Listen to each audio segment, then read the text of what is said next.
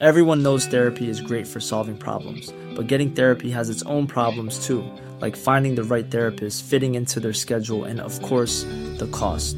Well, BetterHelp can solve those problems. It's totally online and built around your schedule. It's surprisingly affordable too. Connect with a credentialed therapist by phone, video, or online chat, all from the comfort of your home. Visit betterhelp.com to learn more and save 10% on your first month. That's BetterHelp, H E L P.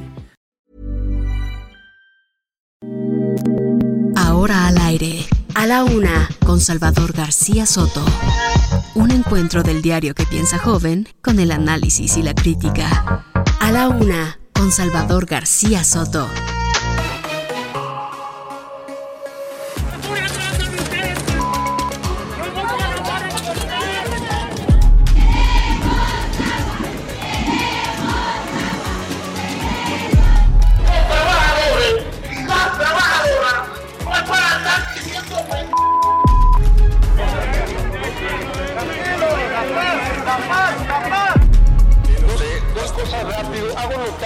Señor Luevano me está amenazando dentro del Pleno y que no da ningún argumento al tema que estamos tratando, solamente insulta y descalifica. La sesión clausurada, Juan Manuel Lonquillo. Esta sesión no puede continuar. Protestamos y tomamos esta mesa directiva. No se trata de una iniciativa estatista ni expropiatoria. Lo que se busca es rescatar a Pemex y a la Comisión Federal por seguridad nacional y para mantener precios justos. México. México juega contra Argentina en el grupo de Argentina.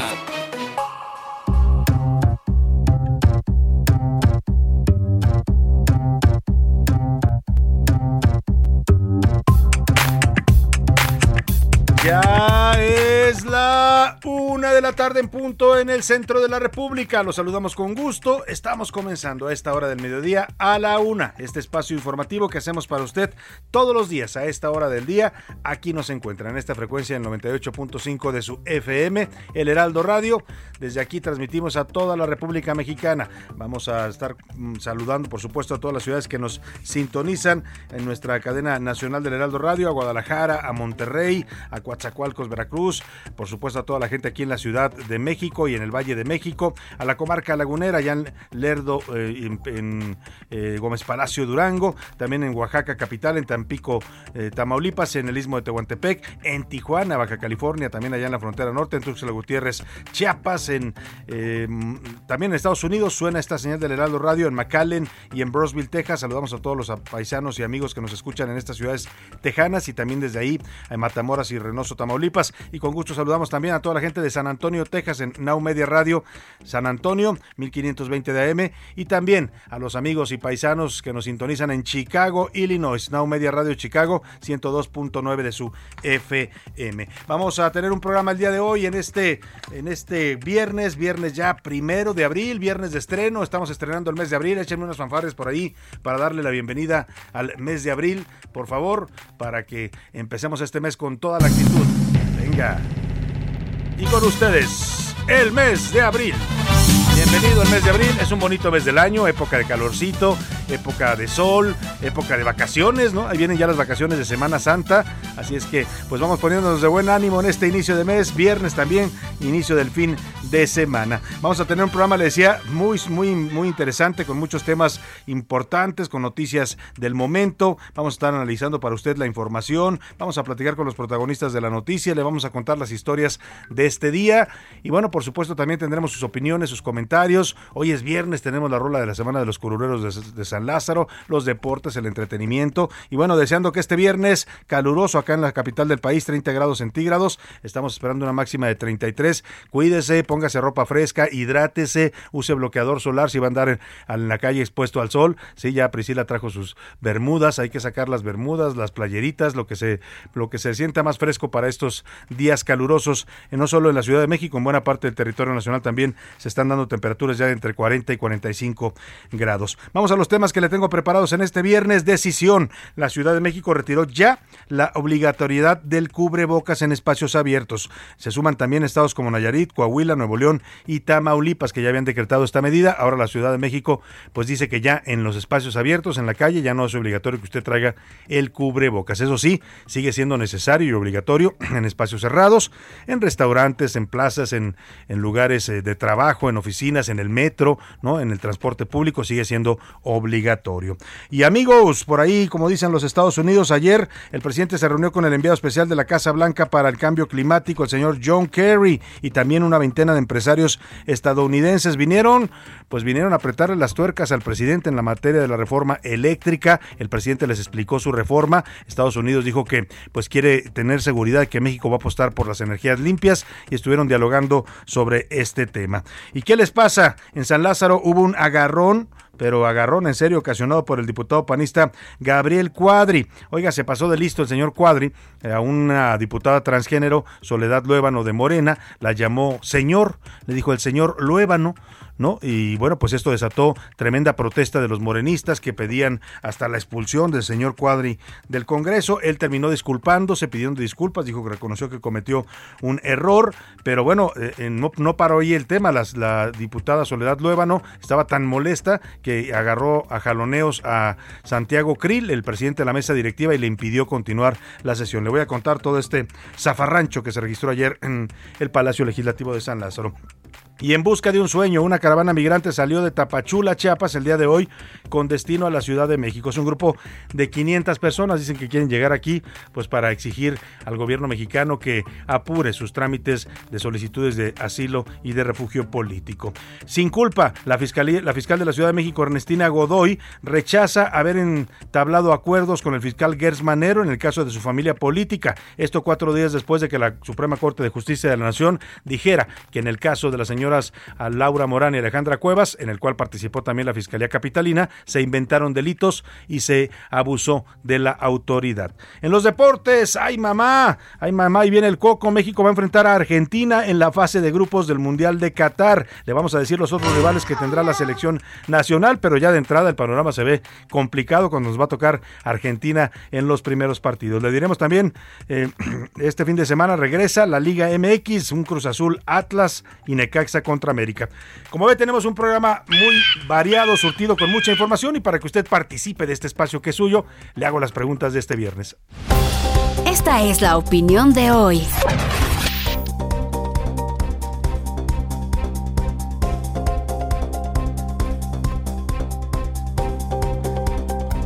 Y en este viernes le tengo, le tengo dos temas sobre la mesa, dos temas interesantes para opinar, para comentar, para debatir.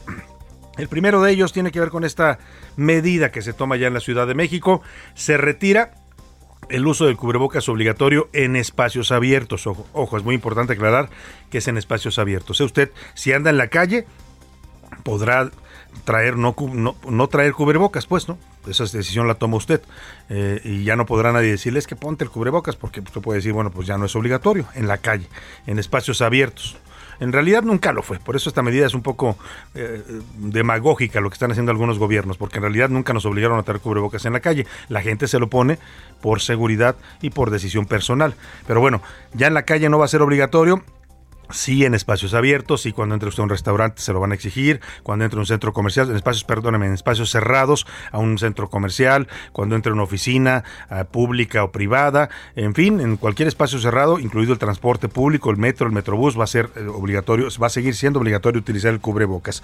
Yo le quiero preguntar sobre esta medida que hoy se decreta aquí en la ciudad y que ya han tomado también otros estados de la República. ¿Usted cree que estamos ya en condiciones de retirar el uso del cubrebocas? Sí, la pandemia está prácticamente terminada, que es lo que piensan muchos, pues un poco equivocadamente, porque la pandemia continúa, siguen enfermándose y muriendo mexicanos por el COVID. No, hay que seguirnos cuidando, yo seguiré usándolo, aunque no sea obligatorio, y de plano yo nunca usé el cubrebocas.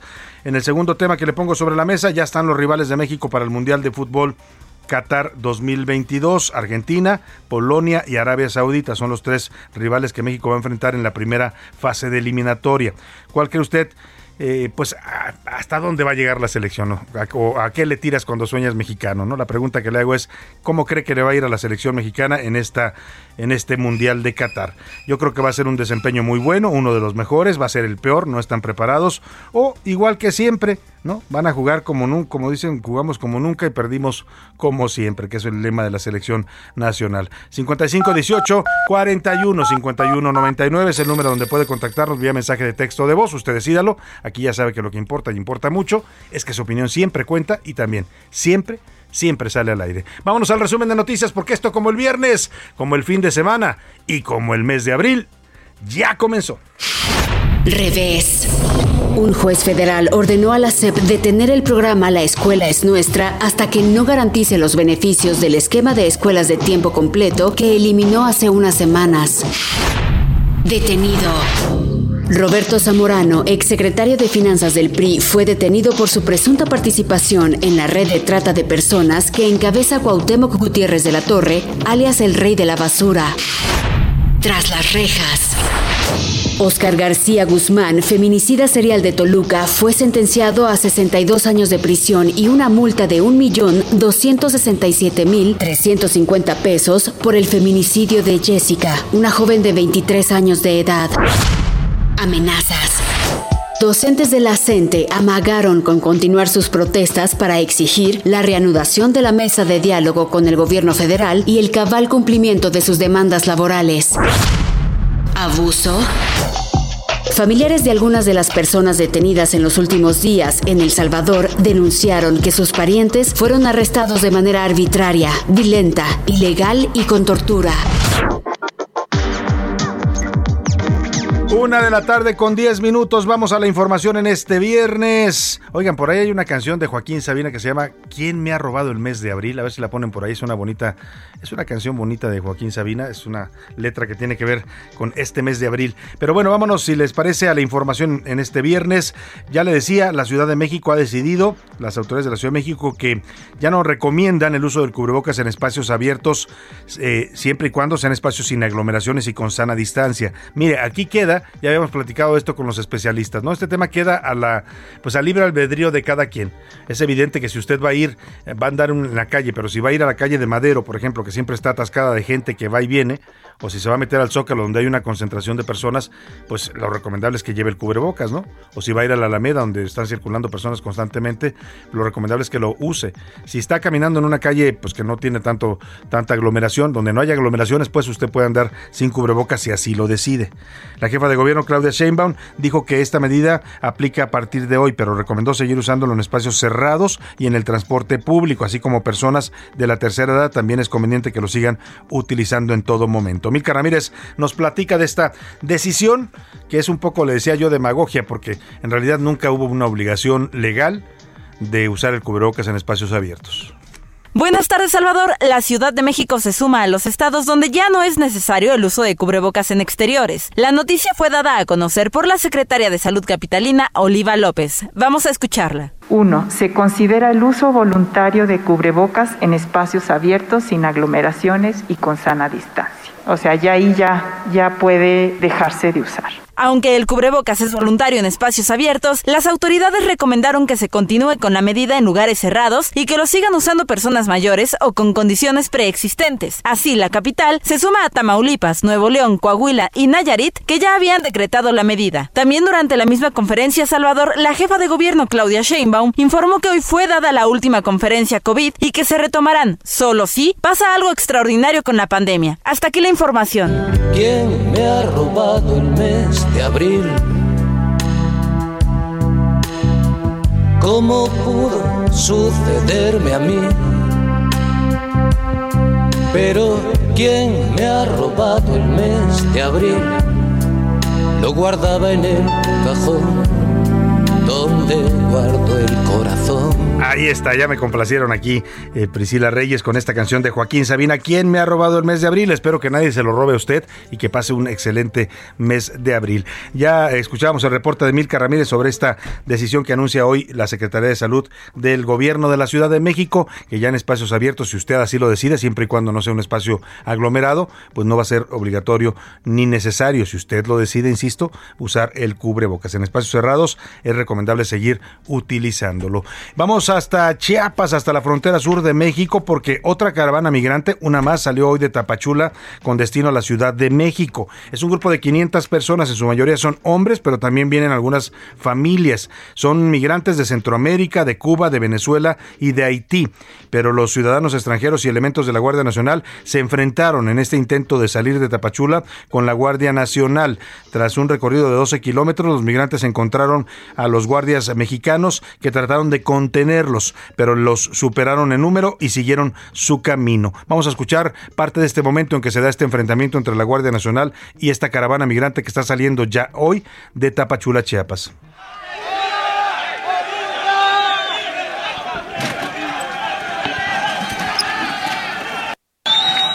Así se escuchó el enfrentamiento. Eh, está, pusieron calientes las cosas allá en Tapachula, además del calor que es habitual en esta época también allá en esta frontera sur. Vamos hasta Tapachula, Chiapas. Estos migrantes buscan llegar hasta la Ciudad de México. Con José Eduardo Torres, él es corresponsal del Heraldo allá en, en esta frontera sur. ¿Cómo estás, eh, José Eduardo? saludo, muy buenas tardes. Salvador, buenas tardes, qué gusto saludarte. Bueno, duros enfrentamientos los que se han generado hoy entre miembros de la Guardia Nacional, el Instituto Nacional de Migración y Migrantes aquí en el sur de Chiapas. Para ser más específicos, el primero de estos enfrentamientos, de estos choques, suscitado en el ejido Viva México, a aproximadamente 12 kilómetros de la mancha urbana de Tapachula. Y en este punto, los migrantes superaron a los elementos federales y lograron avanzar. Este encontronazo dejó como saldo al menos 10 lesionados, pero tiempo después, a 5 kilómetros de distancia de donde se originó el primer disturbio, un nuevo enfrentamiento se generó en plena carretera federal y otros al menos 15 elementos de la Guardia Nacional Inmigrantes resultaron lesionados también durante esta, este fuerte enfrentamiento. En estos momentos, Salvador, nos encontramos en el ejido eh, Álvaro Obregón, aproximadamente 23 kilómetros de Tapachula, de donde esta mañana partió la caravana migrante, y es que los extranjeros se han atrincherado en una iglesia católica para evitar ser detenidos, ser asegurados por las fuerzas federales que siguen todavía con un fuerte operativo de despliegue que se ha pues recorrido prácticamente toda esta zona federal eh, de la carretera y también otros puntos de caminos de extravío a donde más migrantes escaparon y huyeron durante estos fuertes enfrentamientos. Hasta el momento los, los migrantes han anunciado que se van a una huelga de hambre hasta que haya resolución por parte de las autoridades migratorias mexicanas y dicen no van a salir de esta iglesia hasta que encuentren una buena salida después de estos dos duros enfrentamientos que se han generado hoy aquí en el sur de Chiapas. Salvador. ¿Qué situación, José Eduardo? Vamos a estar muy pendientes. Estos migrantes lograron romper el cerco, por lo que nos narrabas, de la Guardia Nacional y siguen avanzando. ¿A qué altura vienen en este momento? Bueno, en estos momentos, como te comento, estamos a la altura del ejido Álvaro Obregón, prácticamente no se ha caminado nada, estamos muy lejos de los límites con Oaxaca, que sería uno de los primeros puntos que esta caravana intentaría alcanzar, son más de 300 kilómetros, Salvador, un largo camino todavía por recorrer, y comentar también, es importante mencionar que hay aproximadamente 150 migrantes detenidos asegurados durante estos dos enfrentamientos que se han generado, entre estos niños, adultos mayores también y mujeres incluso embarazadas que marchan en esta nueva caravana, la segunda del año que parte desde aquí, desde la frontera sur. Bueno, pues estaremos muy atentos contigo en estas coberturas em, extraordinarias que realizas de estos fenómenos migratorios de las caravanas migrantes. Estaremos al pendiente, José Eduardo, te agradezco mucho el reporte. Benito Salvador, buenas tardes. Muy buena tarde a José Eduardo Torres. Ha estado siguiendo de cerca este fenómeno de las caravanas desde hace ya unos meses y reportándonos aquí para los distintos espacios de radio, televisión y de prensa del Heraldo de México. Vamos a otro tema. Oiga, rápidamente está surgiendo una noticia ahorita en el INE, se la voy a comentar porque está en, desarrollo. Está el INE analizando una propuesta de dictamen en la que eh, podría determinar la cancelación de la candidatura de Carolina Villano candidato, candidata del PRI al gobierno de Hidalgo. El tema sería pues que incurrió en actos anticipados de campaña y no presentó los reportes de gastos. El mismo caso de Félix Salgado, ¿se acuerda?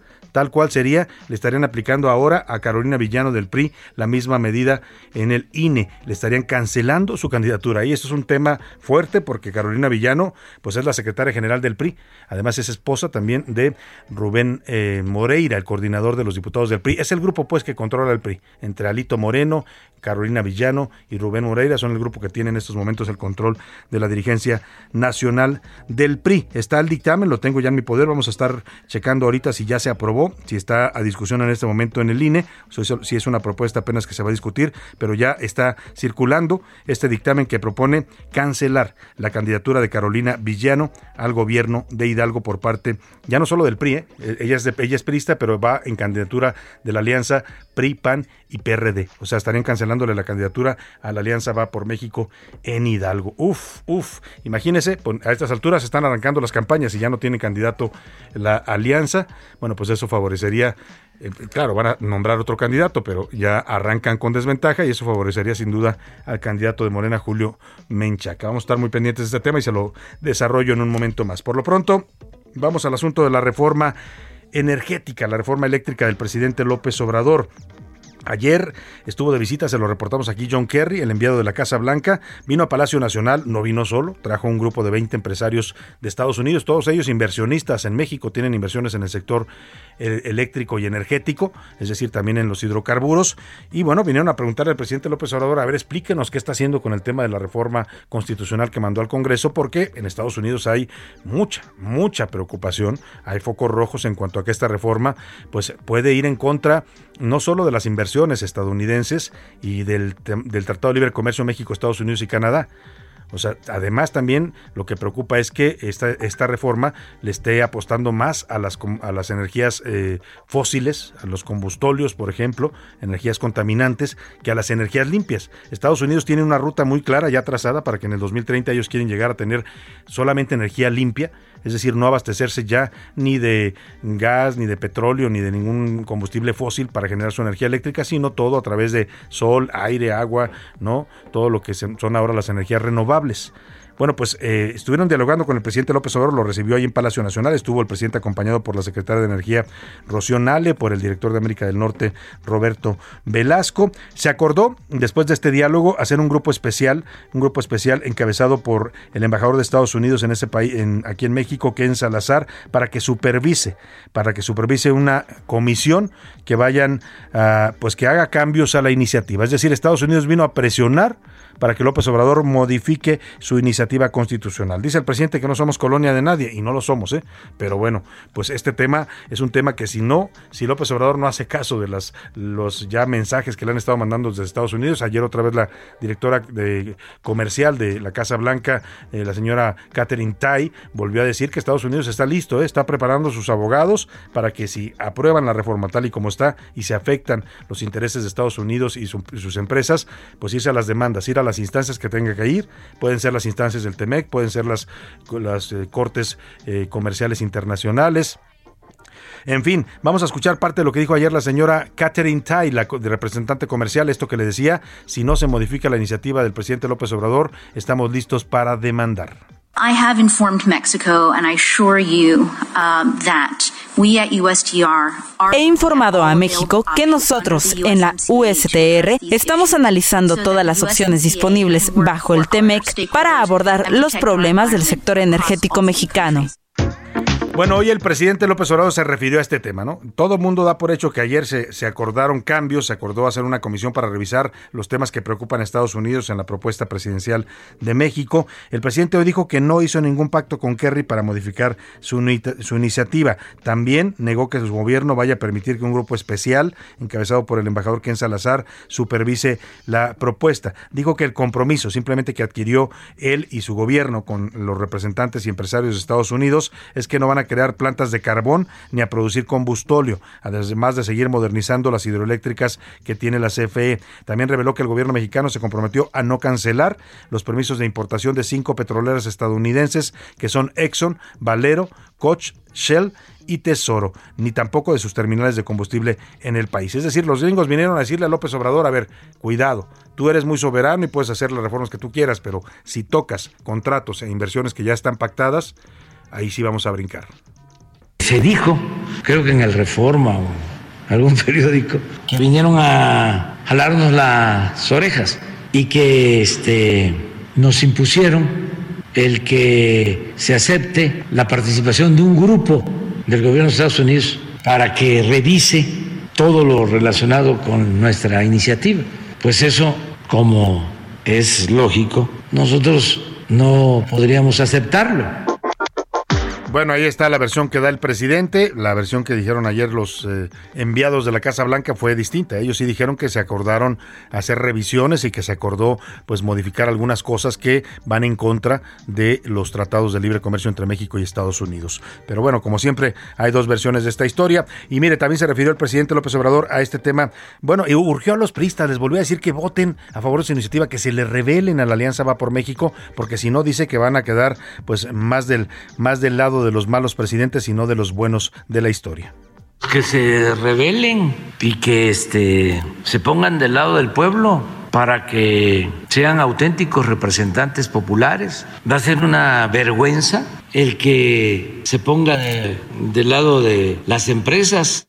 Bueno, pues como le decía, siempre hay dos lados de la historia. Ahora que regrese a la pausa, le voy a decir lo que dijo John Kerry. Él dice sí se acordó un equipo para supervisar la reforma eléctrica. Vámonos a la pausa con música.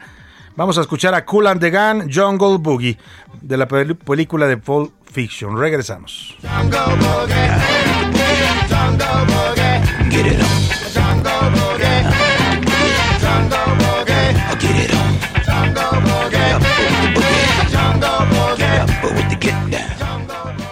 Escuchas a la una con Salvador García Soto. En un momento regresamos. Sigue escuchando A la Una con Salvador García Soto. Ahora, la rima de Valdés. O de Valdés, la rima. Se acabó el primer trimestre de un año ambiguo, lo menos. Sin duda momentos buenos, que las pruebas lo demuestren. Que roben y que secuestren, eso sí se ha incrementado. Pero el COVID ha bajado y la inflación por los cielos. Dice el Prezi que de pelos este año ha comenzado.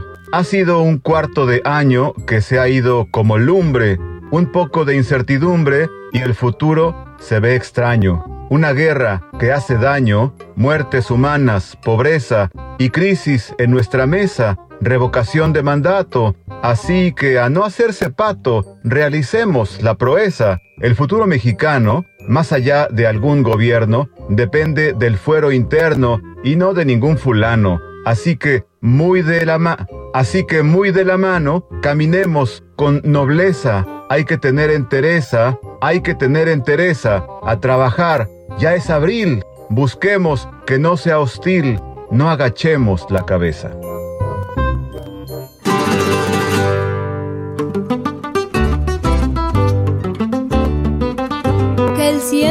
Azul, ay mi amor, ay mi amor. Que es rojo dices tú, ay mi amor, ay mi amor. Ves todo al revés, ay mi amor, ay mi amor. Creo que piensas con los pies, ay mi amor, ay mi amor.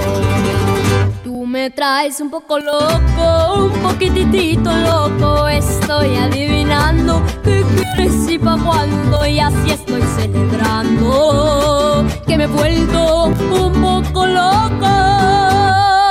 Una de la tarde con 31 minutos. Estamos de regreso aquí en A la Una y por supuesto ya identificó usted la canción. Se trata de Luis Ángel Gómez Jaramillo y Gael García Bernal cantando Un poco loco. Es uno de los temas de la película de Coco en 2017. Esta película de Pixar que pues recogía toda esta tradición del Día de Muertos en México. Escuchemos un poco más de, este, de esta canción Un poco loco y seguimos aquí en A la Una. Chiflado tú me vuelves, eso está un poco loco, tu mente que despega. Tú siempre con ideas, con, mi cabeza juegas. Todo es un poco loco.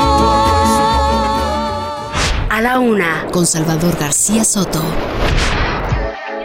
Una de la tarde con 32 minutos y vamos a más información. Le platico siguiendo con el tema. Bueno, le decía, en cada historia siempre hay dos versiones. Y últimamente, sobre todo, en el- bueno, siempre ha sido en el gobierno de México, ¿eh? no, no es privativo de López Obrador, pero se vuelve a dar en este gobierno, donde decían ser diferentes, repiten los mismos usos. Siempre en los gobiernos priistas también pasó, con los panistas también, cuando se reúnen con, persona, con funcionarios de Estados Unidos, cuando hay reuniones privadas, sale el gobierno de México y da una versión. No, fue una reunión muy amistosa, fue una reunión muy cordial, no, hombre, hablamos como grandes amigos que somos y no, no, todo fue muy eh, miel sobre hojuelas, suele decirnos la versión oficial mexicana. Pero últimamente estas versiones son contradecidas y ya ha pasado en varias ocasiones en este gobierno el de López Obrador con lo que informa la Casa Blanca, con lo que dice la otra parte, la parte estadounidense. Ah, Le escuché a usted el audio del presidente diciendo que no, que no vinieron a, a pedirle nada, que no vinieron a presionarlo sobre el tema de la reforma, que no va a haber ningún grupo que la revise. Eso es lo que dice el presidente López Obrador. ¿Qué dijo John Kerry, el enviado especial de la Casa Blanca para el Cambio Climático, que vino a encabezar esta reunión con empresarios estadounidenses en Palacio Nacional? Pues esto fue lo que dijo él, que sí, se va a crear un grupo de trabajo, un equipo de trabajo, así lo llamó, para vigilar, también dijo así, la reforma eléctrica para que avance de mejor forma y que este grupo va a estar encabezándolo el embajador de Estados Unidos en México, Ken Salazar. Escuche usted. El tema de la reforma energética está en la mesa aquí en México y nosotros impulsamos con el embajador, el ex senador Salazar, ideas sobre cómo esa reforma podría reflejar de la mejor forma las posibilidades de avanzar de forma efectiva. Acordamos tener un equipo encabezado por el senador Salazar aquí en México, que trabajará con la Casa Blanca y con nuestra oficina para intentar asegurarnos que cualquier cosa que salga del esfuerzo de la reforma refleje de la mejor posibilidad el salir adelante.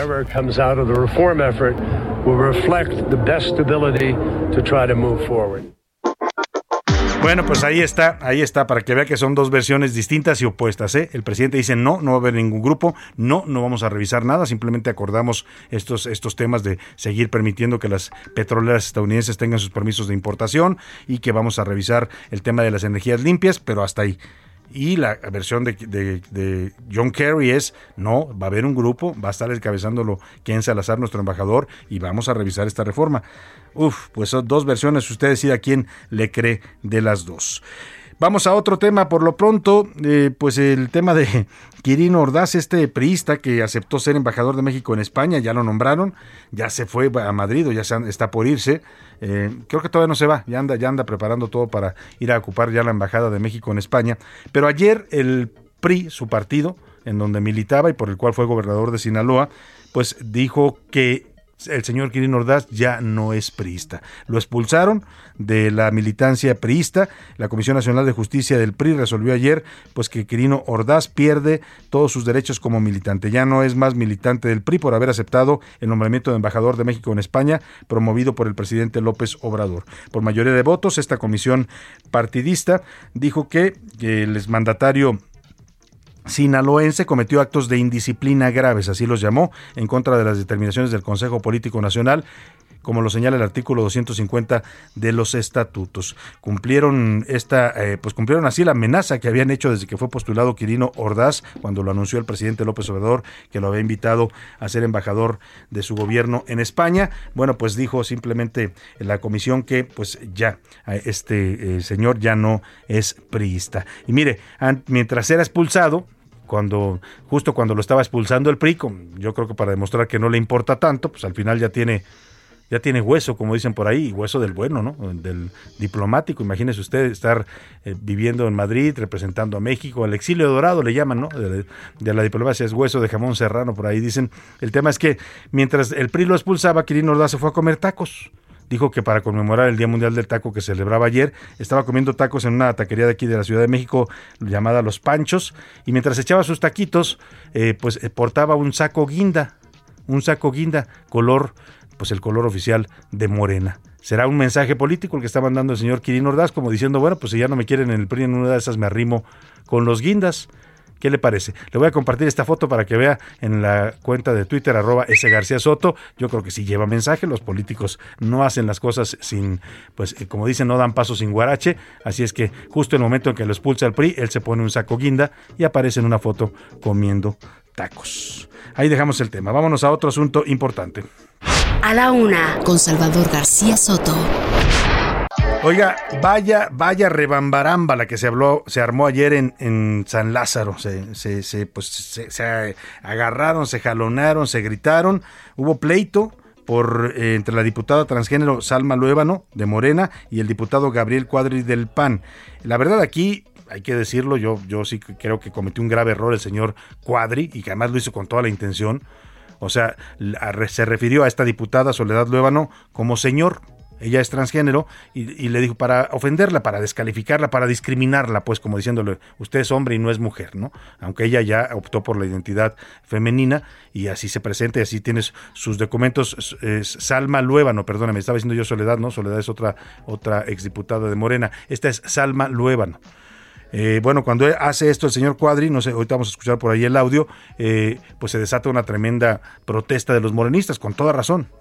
Con justa razón le reclaman a Cuadri este eh, acto de discriminación. El, señor Cuadri termina disculpándose, diciendo que sí cometió un error, pero el tema no para ahí. Los de Morena estaban tan enojados y sobre todo la diputada Salma Luébano, que se sube a la tribuna y se jalonea a Santiago Krill lo, le impide continuar con la sesión. Escuchamos esta crónica que nos preparó nuestra reportera Milka Ramírez. La Cámara de Diputados se convirtió en ring. Los ánimos se encendieron luego de que el diputado del PAN, Gabriel Cuadri, llamara señor a la diputada trans Salma Luébano. Y es que según Cuadri, la legisladora lo habría amenazado a él y a su familia. Hablan la diputada Salma Luébano y el diputado Gabriel Cuadri. Quiero decirle al señor que está muy equivocado y que además recuerde que tiene hijos y familias y que ojalá ahí esto le va a callar la boca. Tenemos hijos familiares como yo tengo también familia y si me pasa algo, tengo mi familia en el cual lo he hecho responsable y lo voy a seguir haciendo responsable. Hago notar que el señor Luébano me está amenazando dentro del Pleno y que no da ningún argumento al tema que estamos tratando. Esto provocó fuertes reacciones en la Cámara. Varios reclamos le llovieron al panista. Hablan las diputadas Cintia López Castro del PRI, Susana Prieto de Morena, el diputado Gerardo Fernández Noroña del PT y el diputado Pablo Amílcar de Morena. Es una que se dirija como señor a una mujer. Una mujer trans en este país, diputado Cuadri, es una mujer. Solicito se levanten las actas respectivas a efecto de que se le dé trámite a la denuncia correspondiente en contra del señor Cuadri. En unos momentos más después de los dictámenes se va a ver la efeméride de la visualización de las personas trans. Me parece doblemente ofensivo en ese contexto las expresiones del diputado Cuadri. Queremos pedir a la presidencia de la mesa directiva que se inicie un procedimiento, obviamente, y que se le ve en el comité de ética, pero que se le dé vista a la CONAPRED. Finalmente, el diputado Gabriel Cuadri se disculpó. Ofrezco una disculpa a la diputada Salma Luébano. Reconozco que, que cometí una falta, un exceso retórico. Sin embargo, esto no fue suficiente para la diputada Sandra Luébano. No podemos permitir aquí, donde se hacen las leyes, que esto se siga permitiendo. Este asunto se va a ir a tribunales. Yo no tengo nada que hablar con el señor. El tema siguió subiendo de tono y las diputadas trans, Salma Luébano y María Clemente, tomaron la tribuna y despojaron de su lugar en la presidencia de la mesa directiva al panista Santiago Krill. Tomamos esta mesa directiva hasta que Gabriel Cuadri sea expulsado del Congreso de la Unión. Por favor, retírese de la silla. Compañera, vamos a respetar al presidente. Finalmente, y tras el incidente en redes sociales, la diputada María Clemente se desbancó de Morena y se declaró independiente. Para A la Una con Salvador García Soto, Milka Ramírez. Bueno, pues así estuvo ayer todo este, todo este desaguisado que pasó ahí en, en San Lázaro por, pues por un error del señor Cuadri, sin duda alguna. Aunque pidió disculpas, pues el tema no paró. Ahí hasta una diputada terminó renunciando a Morena después de todos estos, todos estos jaloneos. Y vamos a hablar de este tema que decide hoy el gobierno de la Ciudad de México. Ya habíamos estado platicando de este asunto del uso del cubrebocas, ¿no? Y que en realidad, pues eh, lo que están haciendo los gobiernos es un poco demagógico porque dicen, ya, ya, no, se- ya no es obligatorio el cubrebocas en espacios abiertos. Bueno, en la mayor parte de la República nunca lo fue. En algunos estados y municipios sí lo declararon obligatorio. O sea, sí tenía usted que traerlo en la, en la calle porque si no lo multaban. Pero en la mayor parte del país no era obligatorio.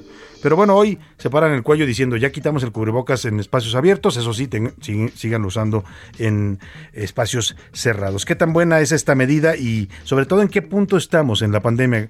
¿Es ya válido decirle a la gente que pues ya no se ponga el cubrebocas en espacios abiertos? Para hablar de ese tema, te hago contacto esta tarde y saludo con gusto al señor Andrew Comas. Él es académico de la Facultad de Medicina y del Centro de Investigación de Ciencias de la Salud y Biomedicina de la Universidad Autónoma de San Luis Potosí. ¿Cómo está, doctor? Muy buenas tardes, gusto saludarlo.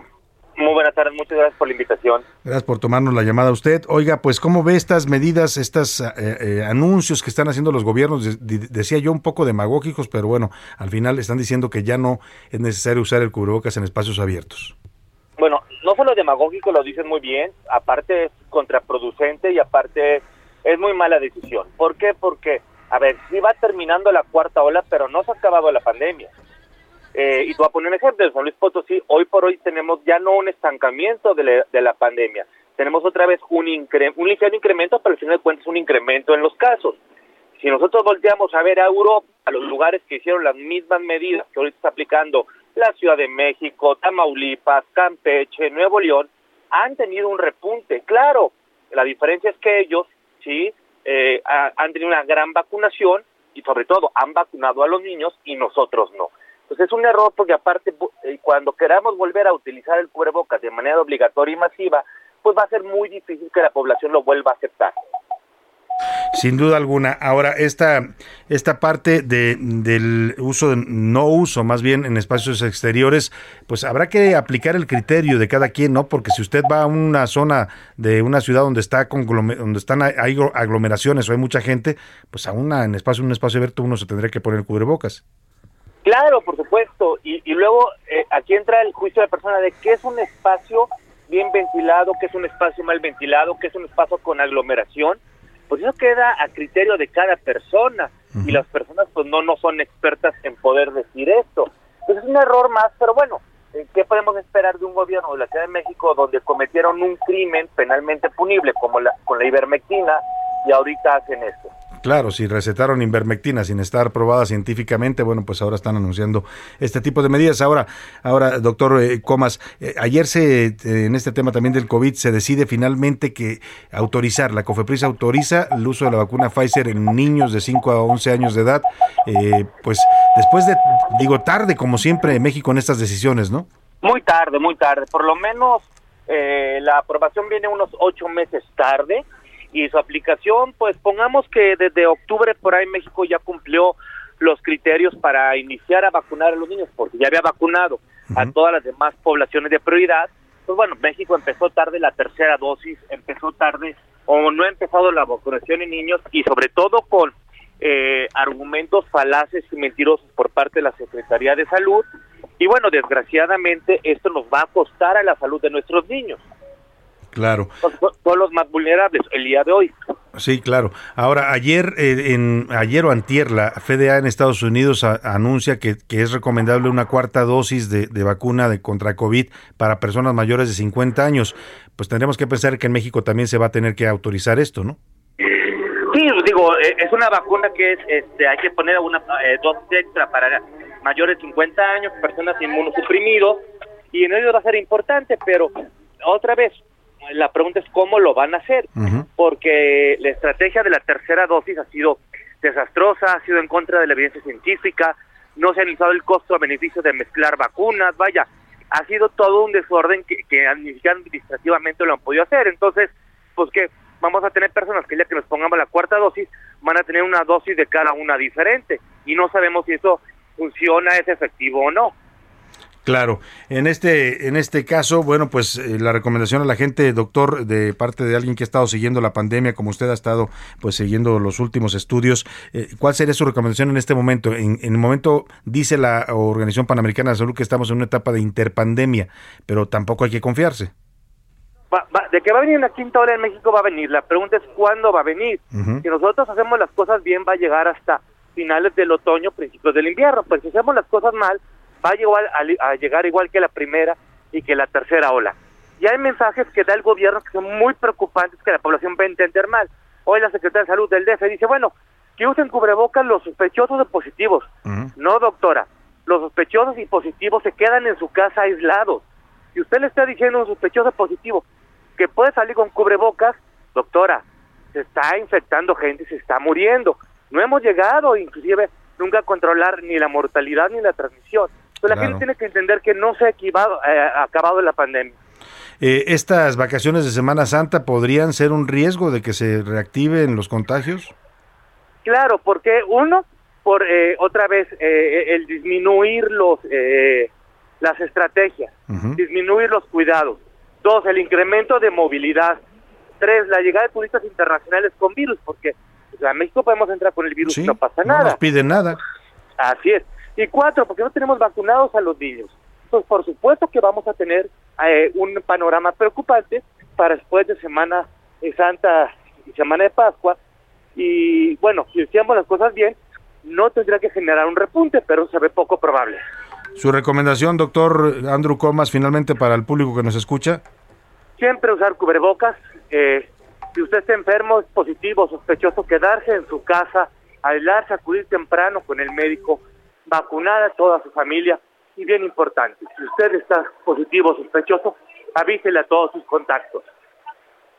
Muy bien, pues ahí está la recomendación de un experto en estos temas, el doctor Andrew Comas, académico de la Facultad de Medicina y del Centro de Investigación en Ciencias de la Salud y Biomedicina de la Universidad Autónoma de San Luis Potosí. Gracias, doctor, un gusto platicar con usted. Muy buenas tardes. Ahí está, pues no hay que confiarse, yo coincido totalmente con él, porque no, o sea, si fuéramos un país donde ya no hay contagios, donde ya no hay muertes, pero todos los días, ahora le digo cuánto reportó ayer la Secretaría de Salud, nada más para que se dé una idea de que esto no se ha acabado, que, que ya no sea tan, tan masivo en estos momentos, pues sí, eso es bueno y eso es para, para eh, eh, estar más tranquilos, pero no para confiarse. El tema de fondo es ese, no podemos confiarnos ni podemos creer que esto ya simplemente terminó. Ayer, por ejemplo, ¿cuántos fueron, José Luis Sánchez, las, las, los enfermos, los contagiados y las muertes? Salvador, buenas tardes. Ayer muertos fueron 171 mexicanos que fallecieron por COVID, eh, fueron 171 personas y hubo 1.200 contagios de COVID-19. Todavía continúa la pandemia. O sea, todavía 1.200 contagios y 171 muertos. Oiga, si usted piensa que 171 muertos son poquitos, pues en qué planeta vivimos, ¿no? Bueno, vamos a información de último momento, José Luis Sánchez. Salvador, de último momento, híjole, cifras no nada halagüeñas en el tema económico. Eh, expertos consultados por el Banco de México ya bajaron pues, esta expectativa de crecimiento para el 2022. Habíamos hablado al principio del año, Salvador, del 5%, decía el presidente. Algunos especialistas ya lo bajaron al 2.8% y bueno, eh, ahora en estos momentos analistas consultados por Banjico lo están dejando en 1.8%. o sea, ya menos de 2. El crecimiento bueno, para a este, a este paso vamos a acabar en 1%, ¿no? Así es. Bueno, pues no, no son buenas noticias para la economía mexicana. Gracias, José Luis. Y vamos rápidamente a otra información. La titular de la Fiscalía General de Justicia de la Ciudad de México, la fiscal Ernestina Godoy, hoy habló del caso de Alejandra Cuevas, después de que también su fiscalía, y yo digo también ella, salieron pues muy raspados del fallo de la Corte. Si este fallo que dijo que se inventaron delitos en el caso de Alejandra Cuevas y Laura Morán, que se inventaron delitos, que se les acusó por ser mujeres, así lo dijeron los ministros, que se abusó de la autoridad, que se violaron sus garantías fundamentales. Pues fue un revés durísimo para el fiscal Alejandro Gers. Muchos piensan que el fiscal, fiscal después de este fallo de la Corte quedó descalificado para ocupar el cargo, pues también golpeaba a la Fiscalía de Justicia de la Ciudad de México porque fue la Fiscalía la que promovió y procesó a estas dos mujeres fue la que presentó las acusaciones en juzgados de la Ciudad de México que ordenaron el encarcelamiento de Laura Morán. Bueno, pues respondió la fiscal en un mensaje que dio después de esta resolución, dice pues que ella no tiene nada de qué preocuparse, que no hubo acuerdos con la Fiscalía y que la con la Fiscalía General de la República y que la Fiscalía Capitalina actuó conforme a derecho. Iván Márquez nos platica esta versión que da la señora Ernestina Godoy. Buenas tardes, Salvador. Así es, en un mensaje a medios de comunicación, la titular de la Fiscalía General de Justicia de la Ciudad de México, Ernestina Godoy, defendió la actuación de esta dependencia en el caso de Alejandra Cuevas, pues sostuvo que las pruebas que aportó el Ministerio Público no fueron falsas ni se obtuvieron de manera ilícita. Escuchemos a Godoy Ramos. La Suprema Corte de Justicia de la Nación tampoco refirió que las pruebas de cargo aportadas por la acusación fueran falsas o que se hubieran obtenido ilícitamente hubieran sido alteradas. La Suprema Corte de Justicia de la Nación en su sesión del Pleno no señaló en ningún momento que existiera alguna actuación irregular de esta Fiscalía General de Justicia. Además, aseguró que la Fiscalía atenderá la parte que le corresponda jurídicamente y que emita la Suprema Corte. Tal fue el caso que las decisiones en el resultado de los distintos recursos fueron favorables en diversos momentos a todas las partes, sin que se advirtiera jurídicamente alguna inclinación hacia alguna de ellas. Salvador además comentó que el personal de la institución cumplió con los actos de investigación y que en ningún momento estuvo influida por terceros ni por instrucciones al margen de la ley. Mi reporte, buenas tardes. Bueno, pues ahí está, por fin fijó su posición la, la, fiscal, ¿eh? cada quien que saque sus conclusiones, esa es la versión que ella da, que ella pues simplemente hicieron lo que tenían que hacer. Bueno, lo que dijo la Corte es que no hicieron nada bien y que violaron la ley. Vámonos a la pausa con Michael Zambello, Maniac, una canción que es de la película de Flash Dance en 1983. Póngase a bailar, que ya es bien de semana y también ya es abril.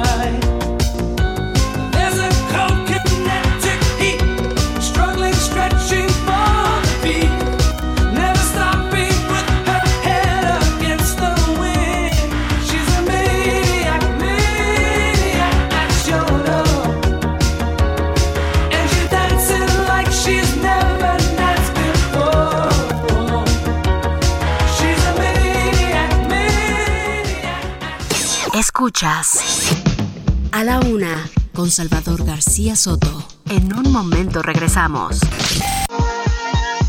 Ya estamos de vuelta con A la una con Salvador García Soto.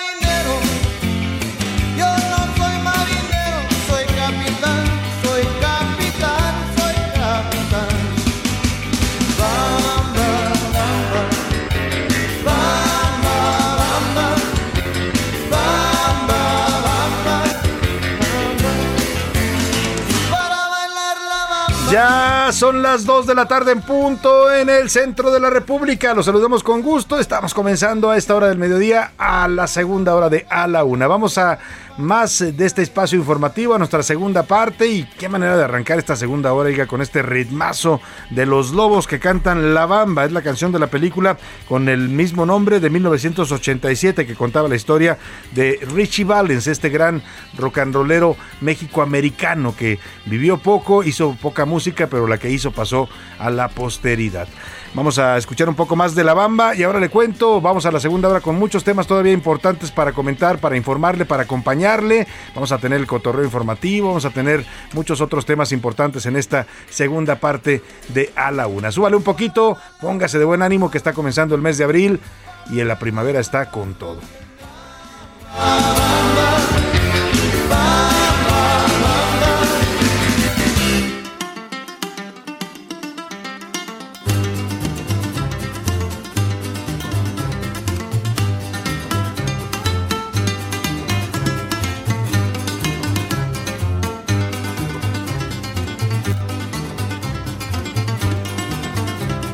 Qué bien suena ese son jarocho, ¿no? De que originalmente la bamba pues es un son jarocho. El gran mérito del señor Richie Valens fue que lo volvió al ritmo del rock and roll y se volvió un éxito internacional. Y todavía hoy esta canción es conocida y bailada en todo el mundo. Vamos a los temas que le tengo preparados en esta segunda hora. Le vamos a tener el seguimiento del incendio que consumió tres niveles en el mercado de San Juan de Dios en Guadalajara. Afectó a más de 350 locales y bueno, lamentablemente muchos comerciantes se están quedando sin, sin poder trabajar en esa zona del mercado. Ayer le decía, este mercado es no solo el más tradicional de Guadalajara, sino también el más grande de México y de América Latina. ¿eh? Es un mercado enorme este de San Juan de Dios. Le vamos a platicar también de la detención en Brownsville, Texas, de Nayeli, Nal- perdóneme, Naley Pérez, Naley Pérez se llama, es hija de la regidora morenista de Matamoros, Tamaulipas, Rosy Pérez. Detuvieron a esta joven a principios de marzo con 1.2 kilos de cocaína y su mamá es regidora allá en eh, Matamoros, Tamaulipas. Le voy a platicar también de la Universidad Autónoma de Nayarit, que ya nombró a una mujer por primera vez en 53 años como rectora de esta casa de estudios. Es Norma Liliana Galván. Vamos a buscarla para platicar con ella porque es importante sin duda. Hay pocas mujeres rectoras ¿eh? en las universidades públicas de este país. Es más, si me apura, no sé si sea la única. Vamos a revisar cómo está el panorama, pero hay muy pocas mujeres rectoras que llegan a estos cargos. Así es que vamos a buscar para platicar en la semana con esta nueva rectora de la Universidad Autónoma de Nayarit, la señora Norma Liliana Galván. Vamos a tener, le decía, el cotorreo informativo, vamos a tener toda la explicación de Oscar Mota del grupo que nos tocó en el Mundial de Qatar, cómo lo ve cómo lo ve Oscar Mota, los rivales, bueno, de entrada Argentina se ve complicado, pues por supuesto también tendremos el cotorreo informativo, sus mensajes, los, las opiniones que usted nos manda, mucho todavía para compartir con usted en esta segunda hora de A la Una. Y vamos precisamente a escuchar sus opiniones y comentarios. Ya están conmigo aquí en la mesa y les doy la bienvenida a Priscila Reyes y a José Luis Sánchez. ¿Cómo están? Eh, muy felices, extasiados, porque es viernes, evidentemente, Ay, querido viernes, Salvador, querido viernes. Jay y queridos reescuchas. Viernes además, primero de abril. Estrenando Sí. Mesecito, que bien decías que es un mes eh, muy lindo. Claro que es un mes, aparte es el Día del Niño el 30 de abril, o sea, es un mes alegre. Nada más que sí está muy caliente, Salvador. Está muy caluroso, Muy. sí. Muy, el calor está. Salvador García Soto, Priscila Reyes, yo estoy feliz. Mira, es como la trifecta. Es viernes, se estrena mes y es quincena. Además, Ah, sale la y calorcito de primavera. Calorcito. Como la. Ya me imagino cómo se van a poner hoy los bares, los Ay, antros. Sí, de por sí. Oigan, ayer en la noche pasé una taquería muy famosa. que Iba a decir los hoteles también. Ya pero- sé a cuál pasaste y no pudiste. No, no, no. eh, Ayer pasé por una, la muy famosa que está aquí en Revolución. ¿Sí? ¿Cuál? Bueno, a mí me invitó ¿Pudiste? José Luis anoche me invitó, pero nada más de ¿Pero palabra, porque ya pudiste? no. Sí, estaba hasta el gorro, ¿eh? Había Estaba una hasta fila de dos, ¿En de dónde? dos cuadras Borrego en el borrego Viudo. Todo, el mundo- sí. El escuchó que dije a celebrar al borrego y ¿Qué, se qué patrioteros me salieron celebrando el Día del Taco, ¿no? Sí, no, Claro. bueno, independientemente de eso, había unas filas enormes, estaba lleno, había dos por uno Ah, en los pues tacos de con pastor. razón. Entonces yo me acabé, yo pedí cinco y me acabé echando diez. Así Ay, celebrando con todo. rico. Y no El invitó, que es lo peor, no Bueno, invitó. Yo les dije, yo te dije saliendo No. de tele, vámonos por Sí, dijo, pero A mí me dijeron que vinieran a invitar unos negros y tampoco, así es que El los dos también. El los dos negro. también. Un día de estos nos vamos al pastor negro. Oiga, Bueno, bueno, rapidísimo nada más para, como eh, dato eh, para, para lo de las rectoras. Hay seis rectoras en el país. Seis rectoras, en universidades públicas. En universidades, no, tres son eh, universidades privadas y tres son públicas. Eh, pública, la Universidad Autónoma de Querétaro, que es la doctora Margarita Teresa de Jesús García Gasca. También la Universidad del Occidente, la doctora Silvia Paz Díaz Camacho. Y la doctora, en la Universidad Autónoma de Campeche, la doctora Cindy Rosina Seraviana López. Oye, Ellas son ¿Tres de cuántas universidades son? Eh, O sea, ahorita sí. vamos a sacar el dato porque es importante. O sea, para que se dé usted una idea, deben ser como el punto, el 1.5% mujeres y el 98.5% hombres. ¿eh? O sea, de esa proporción está. Por eso es importante esta noticia que le dábamos de la Universidad Autónoma de Nayarit, que nombra a una mujer como rectora. Ahora le completamos los datos. Por lo pronto, Priscila Reyes, hicimos dos preguntas el día de hoy. Sí. Una, ¿cómo ve eh, la gente a México en el Mundial? A partir de que ya tenemos grupo, ya tenemos rivales para la primera fase. Y la segunda pregunta, José Luis. sobre el tema del cubrebocas. Hoy se declaró y en, en la Ciudad de México que ya no va a ser la- obligatorio el uso de este, pues de este aditamento que ya nos habíamos acostumbrado a él. En lugares abiertos. En lugares abiertos. En y lugares públicos. abiertos nada más. Exactamente. ¿Y qué dice el público? ¿Qué dice el público? Dice tan tan tan tan tan tan Bueno, hola, buenas tardes. No sé qué está pasando. Ya todo está alrededor. No sigan, porque bueno, esto ya es una fiesta. ya traemos mood de viernes. Tu gran equipo de trabajo, saludos y que tengan un excelente eh, fin de semana. Mi opinión es que hay que seguir usando el cubrebocas, aunque por el tiempo de calor ya es incómodo traerlo. Salvador, hace rato te decía un comentario. A ver, puede ser que haya bajado el número de contagios, las muertes siguen, ya lo habíamos comentado y todo, pero algo bien importante es, no existe el, medicamento a disponibilidad de todos. Todavía Entonces, si te enfermas, no tienes el medicamento, ¿cómo pueden decirte que dejes de usar un cubrebocas? Pero Yo, yo creo que este tipo de anuncios de las piense. autoridades quedan a criterio de cada quien, ¿no? Cada Pues quien sí, decida. piénsele, Yo creo que piénsele. si está usted solo en una calle y no hay nadie alrededor, puede quitarse Ah, un ratito y relajarse, ¿no? en un Pero va a parque. entrar a un área donde está caminando mucha gente y de frente a usted, pues póngase el cubrebocas. Por usted y por respeto a los demás. Recuerde que usted no sabe eh, si el otro tiene a un enfermo en su casa, ¿no? Claro. Eh, enfermo fuerte, pero bueno. Ahora, recordemos que el medicamento no va a estar disponible comercialmente aún cuando llegue a México. Todavía no. Todavía fue aprobado eh, por el término de emergencia y solamente va a ser brindado por el sector público. Exactamente. Ese es el tema. Entonces, la reunión de ayer con John Kerry, empresarios estadounidenses, fue al parecer otro diálogo exitoso. No habrá cambios a la reforma energética y pese a los ataques de los medios tradicionales, la reforma cumple con el TEMEC. Lo Esa es la por versión acá. oficial del gobierno. La versión de John Kerry y de los Estados Unidos fue distinta. Dijeron que sí van a revisar algunos temas de la reforma eh, mexicana. El cubreboca solo fue una broma y un contaminante y los medios tradicionales lo defendían. Si yo nunca me lo puse, también lo dicen por acá. Bueno. Una broma al cubrebocas, bueno, pues es su punto de vista. Yo creo que fue algo que nos salvó a muchos, ¿no? Y a muchas personas lo salvó de morir de COVID. Y, si usted no lo cree, ¿por qué cree que lo usan en un quirófano cuando operan a pacientes, Pues Sí, no? ¿por qué cree que se lo ponen? Precisamente porque evita contagios y transmisión de bacterias, etcétera, virus. Y yo les puedo hablar desde mi experiencia. Yo, yo afortunadamente no me enfermé de COVID, y pero sí tuve, por ejemplo, contacto contigo cuando, cuando te contagiaste y yo traía cubrebocas. Y no me contagié. Y luego lo mismo con. Milka. Así Tuve, tuve en- contagio con los dos enfermos. Y todavía no sabía. contagiaste porque enfermos. traías el Claro, cubrebocas. porque siempre así es, así es, pues sí sirve, sí sirve, Claro que chéquelo bien. Eh, pues hasta donde sé, nunca fue obligatorio el uso de cubrebocas en espacios abiertos, No, lo dice Ramiro. Santillán. Nunca lo fue Ramiro, por eso decíamos que es un poco demagógico hacer un anuncio para decir, ya quitamos el cubrebocas, porque nunca lo pusieron obligatoriamente. Al menos en la Ciudad de México nunca fue obligatorio y en varios estados de la República tampoco. Oigan, mi super equipo, ¿saben qué pasó en Colima? En Colima, ¿qué Nos pasó? mandan saludos, ¿Qué no ha Alberto desde Colima. Pues se han pasado muchas Pues, ¿qué cosas no ha en Colima. pasado? Si se refiere a los Pero- temas de violencia, pero vamos a checar nuestra corresponsal. Si nos comenta Alberto para checar la noticia que nos está usted comentando, qué fue lo que pasó recientemente en Colima, ahora, ahora lo, lo checamos. Muchos abrazos para Alberto. Gracias, gracias por mandarnos este mensaje. El gobierno de la Ciudad de México quiere que sea menos gente para así ya no pagar becas. Esa es la verdad, lo que están diciendo por acá. Bueno, sería un plan bastante maquiavélico. Eh, que no nos roben el mes de abril, por favor. Que Más le si robe el cumples años en él. Saludos al equipo completo de A la Una, dice ¿Tú por cumples acá. años en abril, Oscar Mota? quién es. Eh, eh, es el día que nacieron todas las flores, el 24 de abril. O sea, Coño, pues, Miki, porque hablas así. Coño, Miki. Estoy ensayando, Coño, Miki. Por favor. No, es, es que ese mm, micro, bueno, buenas tardes, el, el aviso para poder dejar de usar cubrebocas es prueba de demagogia del gobierno con miras al proceso de votación de la revocación de mandato de López Obrador. Ahí está, Por acá nos mandan saludos desde Chiapas, muchísimas gracias, un fuerte abrazo. Em, híjole, tenemos muchos reportes de que donde nos escuchan, acuérdense que nos puede escuchar también por internet. Saludos para Fernando Castro.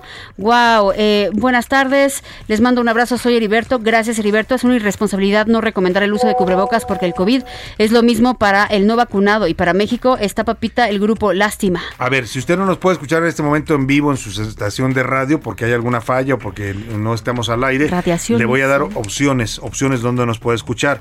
heraldodemexico.com.mx en esta página de internet, heraldodemexico.com.mx, se va usted a ver el, por- la- el portal, el sitio del Heraldo y hay una parte donde dice cabina en vivo y audio en vivo. Ahí estamos transmitiendo en este momento, en vivo nos puede escuchar a través de internet. Puede también bajar la app en su teléfono de TuneIn y en, y en TuneIn también usted busca el Heraldo Radio y ahí aparecemos eh, con nuestra programación en vivo. Puede ingresar al sitio de emisoras.com.mx, así emisoras.com.mx y buscar ahí el Heraldo Radio. También ahí va a encontrar nuestra transmisión en vivo. Puede también descargar iHeartRadio, que es este sitio de podcast y de transmisiones radiofónicas. Ahí también estamos en vivo. O también puede ir a, si no nos puede escuchar en vivo, si quiere después escucharnos después de, de que pasó el programa, puede ir a Spotify, busca a la una con Salvador García Soto y ahí va a encontrar un podcast donde está el programa completo. Por acá nos dice Rodolfo Rojas, referente al cubrebocas, lo voy a seguir usando. En el transporte, los choferes ya no le exigen a la gente que se lo pongan ni ellos mismos. Imagínate, en el transporte ahí sí vas Ahí sí, pegadito, pero además ahí sí sigue siendo obligatorio, ¿eh? O sea, ahí sí, la- la- incluso lo dice hoy la secretaria de Salud de la Ciudad de México, hay que seguir usándolo en el transporte público porque es un espacio cerrado. Saludos para Sergio Mendoza que dice, creo que debemos de seguir usándolo. Nunca fue obligatorio, pero hay que apelar a la conciencia y el sentido común. exacto. La verdad no peca, pero incomoda. Por eso critican a Cuadri. El diputado va a las con disfraz de mujer. Lo dicen por acá. Ay, qué lamentable comentario. Eh, Vieron los civiles asesinados en Ucrania en la mañana. Eso es crimen de guerra y documentaron los muertos. Sí, terrible, ¿eh? terrible lo que está sucediendo allá, José Luis. Estos bombardeos en, en localidades en específico, que son las que están, recordemos que ya se retiraron prácticamente de Kiev, no pudieron entrar las tropas rusas y están empezando a bombardear las provincias cercanas a Kiev. Sí, alrededor- y en estos, y como son provincias pequeñas, hay a lo mejor un, tal vez un cuartel de, de soldados y están muy pegados con casas y con edificios. Entonces, Sí, daños en los colaterales. bombardeos han matado a muchos civiles, lamentablemente. Más de 3.600 civiles han muerto en estos ataques. Vamos a la comunidad y- Yo bien entrado con Ucrania. Eh, arroba soy Salvador García Soto. Los invito también eh, a que nos sigan en arroba S García Soto. En Twitter también estamos en Instagram. Y que nos escuchen y nos vean también a las 10 de la noche en el canal 10 de Heraldo Televisión. Porque tenemos las noticias de la noche. A ver, sobre el tema de eh, el cubrebocas, que ya se nació. Bueno, pues el 90% dice debemos seguirnos cuidando y utilizando el cubrebocas. Solamente el 9% dice sí, ya no hay pandemia, ya quitémoslo. Y el 1% dice nunca utilicé este cubrebocas. Y sobre el tema de la selección mexicana y cómo ¿Leíste nos va a bien ir. ese, ese nunca utilicé? Nunca utilicé el cubreboca. Nunca utilicé el cubrebocas, nunca lo Nunca utilicé. utilicé el cubreboca. Y sobre el tema de la selección mexicana y cómo nos va a ir, el 36.9%, el 37% dice no pasará al quinto juego. No, va a no pasar llegamos al quinto juego. Es lo que dice la gente. Qué poca fe le tienen a la selección. Ay, Salvador, oiga. pero es que sería sería milagroso porque si en buenos momentos no hemos pasado ahorita, Es que lo que nos pasa, lo, que- imagínate. lo- lo de México en los mundiales es trágico. Siempre es una tragedia. Sea Maxi Rodríguez metiéndonos un golazo o Robin en un El penal. penal que no es o- penal. Siempre es una tragedia lo que nos pasa en los partidos porque jugamos muy bien. Pero bueno, el 27.8% dice que es pésimo. El 29.2% dice pues normal, como siempre. Y el 6.3% dice que nos va a ir excelente en este mundial. Bueno, esos tienen fe. Esos Esos, tienen son esos gente tienen fe. de fe. Oigan, recuerden que este es el mes de McAllen, Texas. McAllen, 91.7 Texas. FM, ¿nos escuchan, Salvador? Vamos a, vamos a homenajear a McAllen allá en la Sí, frontera. este es el debut, norte. de hecho. Venga. Rapidísimo, déjenme dar una información. El banco Bancomer, el BBVA, que era antes Bancomer, está reportando fallas en su aplicación. Mm. Entonces, si usted es usuario, que es el banco más grande en nuestro país, con mayor cantidad de usuarios, no se preocupe, ya están arreglando, supuestamente el banco lo ha anunciado, pero está eh, reportando intermitencias en su aplicación. Bueno, pues ahora sí le, prepara- le preparamos la primera cápsula de McAllen. Este es el mes de McAllen en A la Una. Durante casi dos años hemos recorrido todo el país para rendirles tributo a las frecuencias desde donde nos escuchan, pero también lo hacen desde el otro lado, en donde habitan millones de paisanos. Hoy cruzamos una de nuestras fronteras al norte y partimos de Reynosa, Tamaulipas, para llegar a McAllen. Una ciudad al sur del estado de Texas que es una mezcla cultural porque parece Estados Unidos, pero también México, en donde al igual como hablan inglés, hablan español y así como comen fast food, también tacos, gorditas y demás. Y es que según datos del último censo de 2020, McAllen tiene una población mayor a 142 mil habitantes y se calcula que hispanos o latinos de cualquier raza representan el 84.6%. Ubicada en el condado de Hidalgo, la ciudad de Las Palmeras es muy, muy, pero muy calurosa, con clima subtropical que divide al año en dos temporadas, una húmeda y otra seca, ambas con máximas de 31 y 43 grados centígrados respectivamente. Esta es una ciudad que cambió sus inicios agrícolas por comercio después del TLC, para ellos NAFTA, en el 94. Y estaremos descubriendo esta mezcla cultural a detalle porque en A la Una con Salvador García Soto, este es el mes de McAllen, Texas, en donde nos escuchan de lunes a viernes por el 91.7 FM. And you're still in beautiful Texas, the most beautiful place that I know.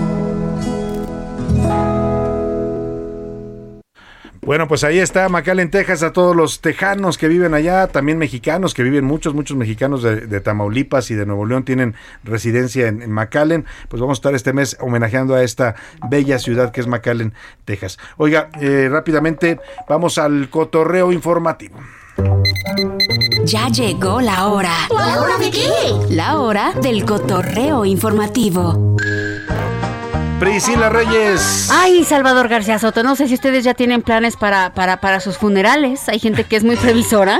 Yo sí. ¿Tú, ¿Tú ya sabes qué quieres hacer en tu Yo funeral? todavía no, y mira que me hablan a cada rato de las funerarias estas famosas ¡Qué para decirme que si no quiero un plan, pero yo digo, ay, si contrato un plan siento que mi me plan voy es vivir, señores. Sí hay que ser precavidos, ¿eh? Sí hay que prever Sí, hay ese que momento. hacerlo, pero a mí me pone muy de malas. Las dos veces que recibí un tipo de llamada así, le dije, señor, perdóneme qué feo trabajo tiene usted, discúlpeme, y ya no me vuelva a hablar, no quiero que me eche mala vibra. No, no, no, Más bien no. usted ya tiene el No suyo. que- Pero me refiero a, ¿ustedes les gustaría, no sé, que en su funeral tocaron mariachi? Yo sí, O alguna yo sí. canción en Fíjate que yo particular. sí. Hay gente que piensa que eso es de mal gusto, pero a mí me parece que si el- depende mucho de- del, difunto. Sí, si al difunto le gustaba la música y disfrutaba de estos de estos grupos, pues yo creo que es correcto llevarle sus canciones Lo favoritas, que quiere ¿no? el difunto. Despedirlo, claro. Porque hay de- distintas peticiones, ¿no? Ciérrenme el cofre, ábranlo, quiero vestir morado, quiero que toquen Sí, él debe eh, las también dicho, ¿no? golondrinas. Y hay que decirle etcétera. siempre a los familiares, a mí me gustaría esto, me gustaría que me cremaran, me gustaría que mis cenizas las pusieran en tal parte. Bueno, pues yo les voy a contar la historia de una, una, híjole, un gran personaje en TikTok que se llama Grandma Droniak. Ella es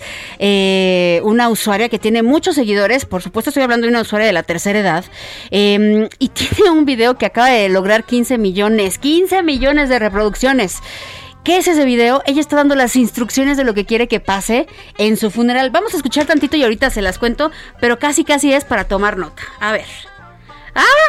Espérenme tantito. Ahí le va el audio, en lo que se carga. I've been single a long time, and I don't mind it because I don't need a boyfriend where they're gonna be coming to my house all the time. I Ahí está hablando que lleva años siendo soltera, que ella no Que necesita, no necesita un un novio, novio. ni cosas así, pero después dice en el video, aquí les van mis tres reglas. La primera es, sí dejo que, lle- que lloren los asistentes, pero poquito, por favor, porque si no después hacen el ridículo. Ay, tan bueno que Sí, ¿cómo se llaman? Las planideras, ¿no? Las, Las que contrataban para, ir a llorar a los funerales. No quiere nada de eso. La segunda regla de esta señora es, Berta no está invitada. ¿Quién es Berta? No lo sabemos. Bueno, pero una es amiga, alguien que una no- amiga, sí, alguien seguramente no algo quiere le que hizo, esté, así algo le hizo para que la bajara de su funeral. Tercera y última regla, y yo creo que todos lo cumplirían con mucho gusto, es tómense un shot por mí. Ah, ¿eso Entonces, pidió? Quiere que no lloren, quiere que no llegue Berta, Oye, quiere que se emborrachen ¿cómo todos. se llama la señora? La señora es Grandma Droniak. La Grandma Droniak en su funeral van a decir, ¿qué le faltó al muertito? ¡Salud! Y hasta el fondo, ¿no? Que fondo, fondo, fondo, fondo. Ay, no, no, no. Bueno, ay, José Luis Sánchez, ¿tú qué nos traes? Vamos a escuchar esto antes.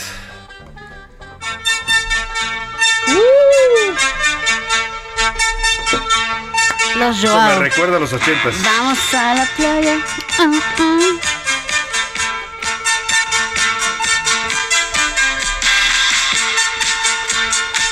Puso una introducción estilo Rubén Cruz. Sin espotear. Pero estoy produciendo desde acá. Sin espotear. Yo te canto. Vamos a la playa. Oh, oh. Bueno, estamos escuchando a los Joao con la playa porque Y pues, lo puse toca aquí. la parte instrumental otra vez. Y se lo estoy poniendo porque eh, es producciones José Luis Sánchez. Eso. Pero bueno, eh, se lo estoy poniendo porque ustedes qué han hecho por escaparse, por escaparse de un lugar que querían ir. Ay, ¿qué he hecho?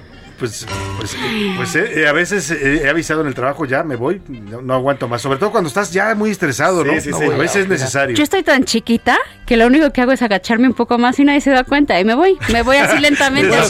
Bueno, lo que hicieron estos jóvenes. Haces la graciosa huida. Lo que hicieron estos jóvenes de, de una escuela en Jalisco, la universidad en Jalisco, fue impresionante porque se reunieron cinco jóvenes que estudian ingeniería en, en una universidad privada en Jalisco y organizaron un viaje al reciente carnaval de Culiacán. Pero pues no, sus papás no los dejaban ir. ¿De Culiacán o de Mazatlán? De Mazatlán, perdón. Este, sus, sus papás no los dejaban ir.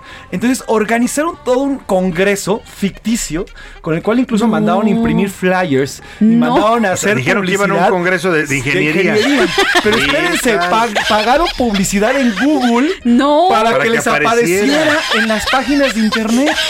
Crearon toda la publicidad para decirle a, a los padres, oigan, es que esto, este, este, va- este es el Congreso, el 24, 23 y Sí, sí, 24 de marzo, un- un Congreso Internacional de Ingeniería Industrial, la nueva era de la ingeniería, ciencias y sociedad. Se inventaron todo el programa, todo un flyer, todos los invitados, dónde Wow. iba a ser, todo el lugar, todo, todo. Y los lo papás los dijeron, papás. si vas a ir a estudiar, sí, mijito, Los adelante. papás les dijeron, está bien, está perfecto, aquí está la lana, adelante, aquí está el permiso firmado y vámonos, les pagaron todo.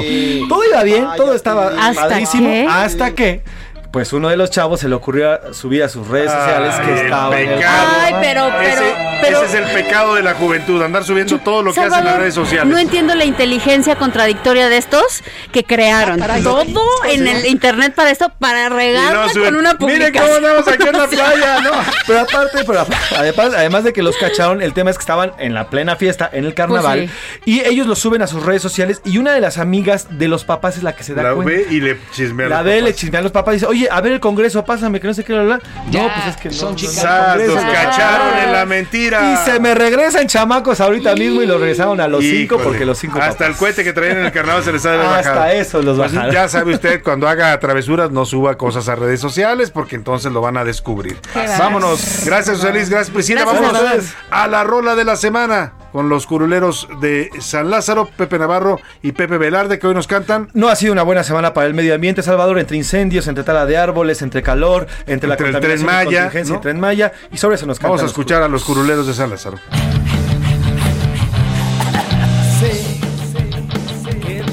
Ya casi se acabó. Es que en nosotros está la solución. Sí, ya se veía venir. Que ya no hay agua, que el planeta se secó. Sé que la selva ya casi se acabó. Sí, ya se veía venir. Es que sea mala onda, pero te lo voy a decir. Es tiempo, mi hermano, de dejar de pensar solo en ti. Ya se veía venir.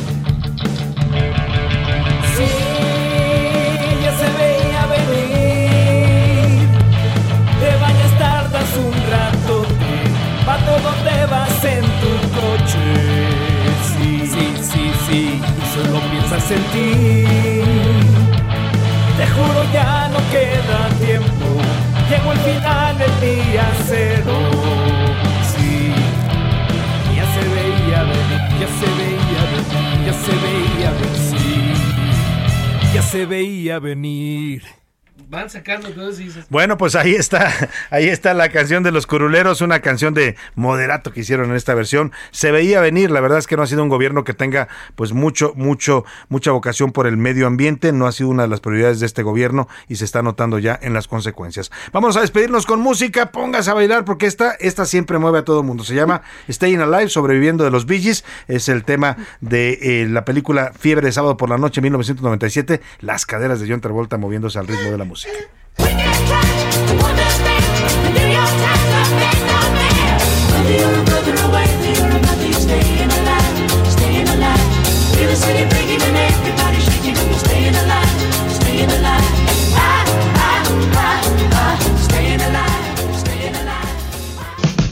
Estás escuchando A la Una con Salvador García Soto. Regresamos.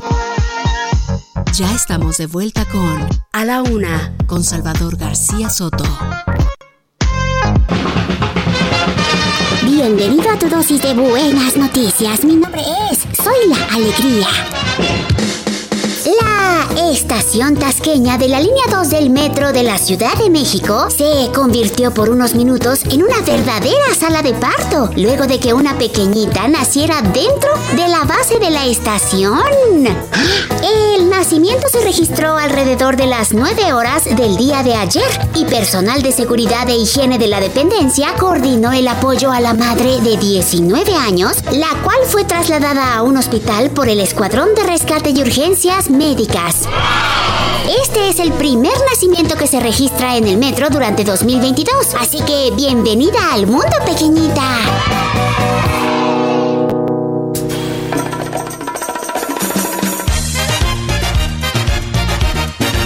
They call me Cuban Pete.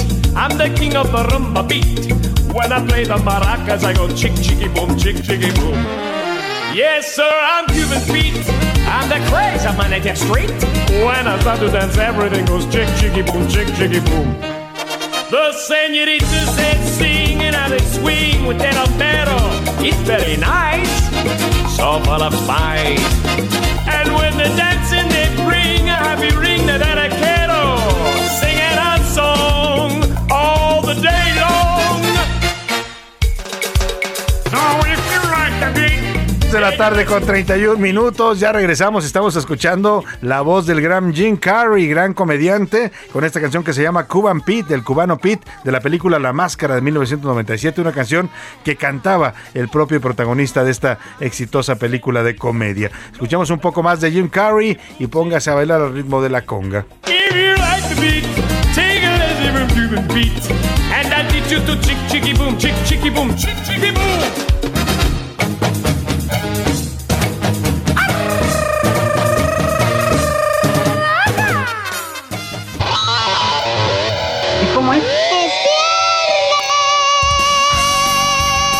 Es viernes, Oscar Mota y el cuerpo lo sabe. ¿Cómo estás? Nervioso, nervioso, querido Salvador García ¿Por Soto. qué? Hoy un gran día para ganar. No, eh, estoy todavía mm, eh, procesando el evento de hace ratito.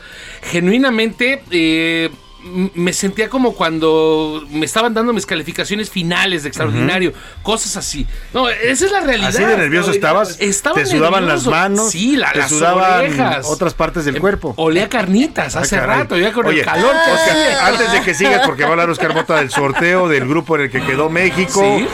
No son buenas noticias porque ahí está Argentina en ese grupo.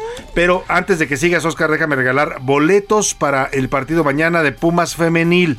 Mañana es el partido Pumas contra Tigres en la Liga BBVA Femenil, la Liga MX Femenil.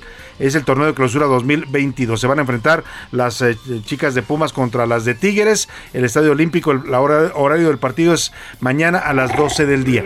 Si usted quiere saber el fútbol femenil, pues eh, mándenos una respuesta rápida al 5518 41 51 99. Voy a regalar cinco pases dobles para que se usted acompañado. Y la pregunta es muy sencilla. ¿Cuántos Goyas tiene la porra oficial de los Pumas? Está muy facilita.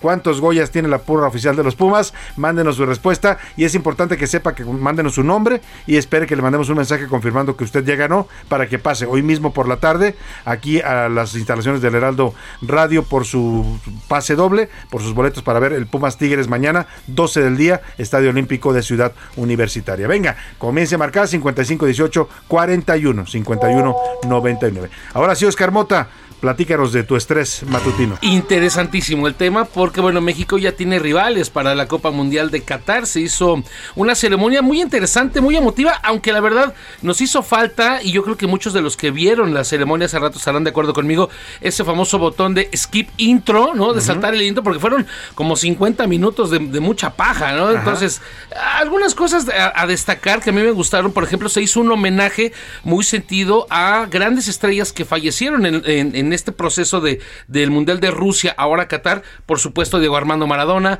Paolo Rossi, eh, Gordon Banks y Gerd Müller. Se hizo obviamente un, un homenaje a todos ellos. Se presentó también la mascota, se llama Laev.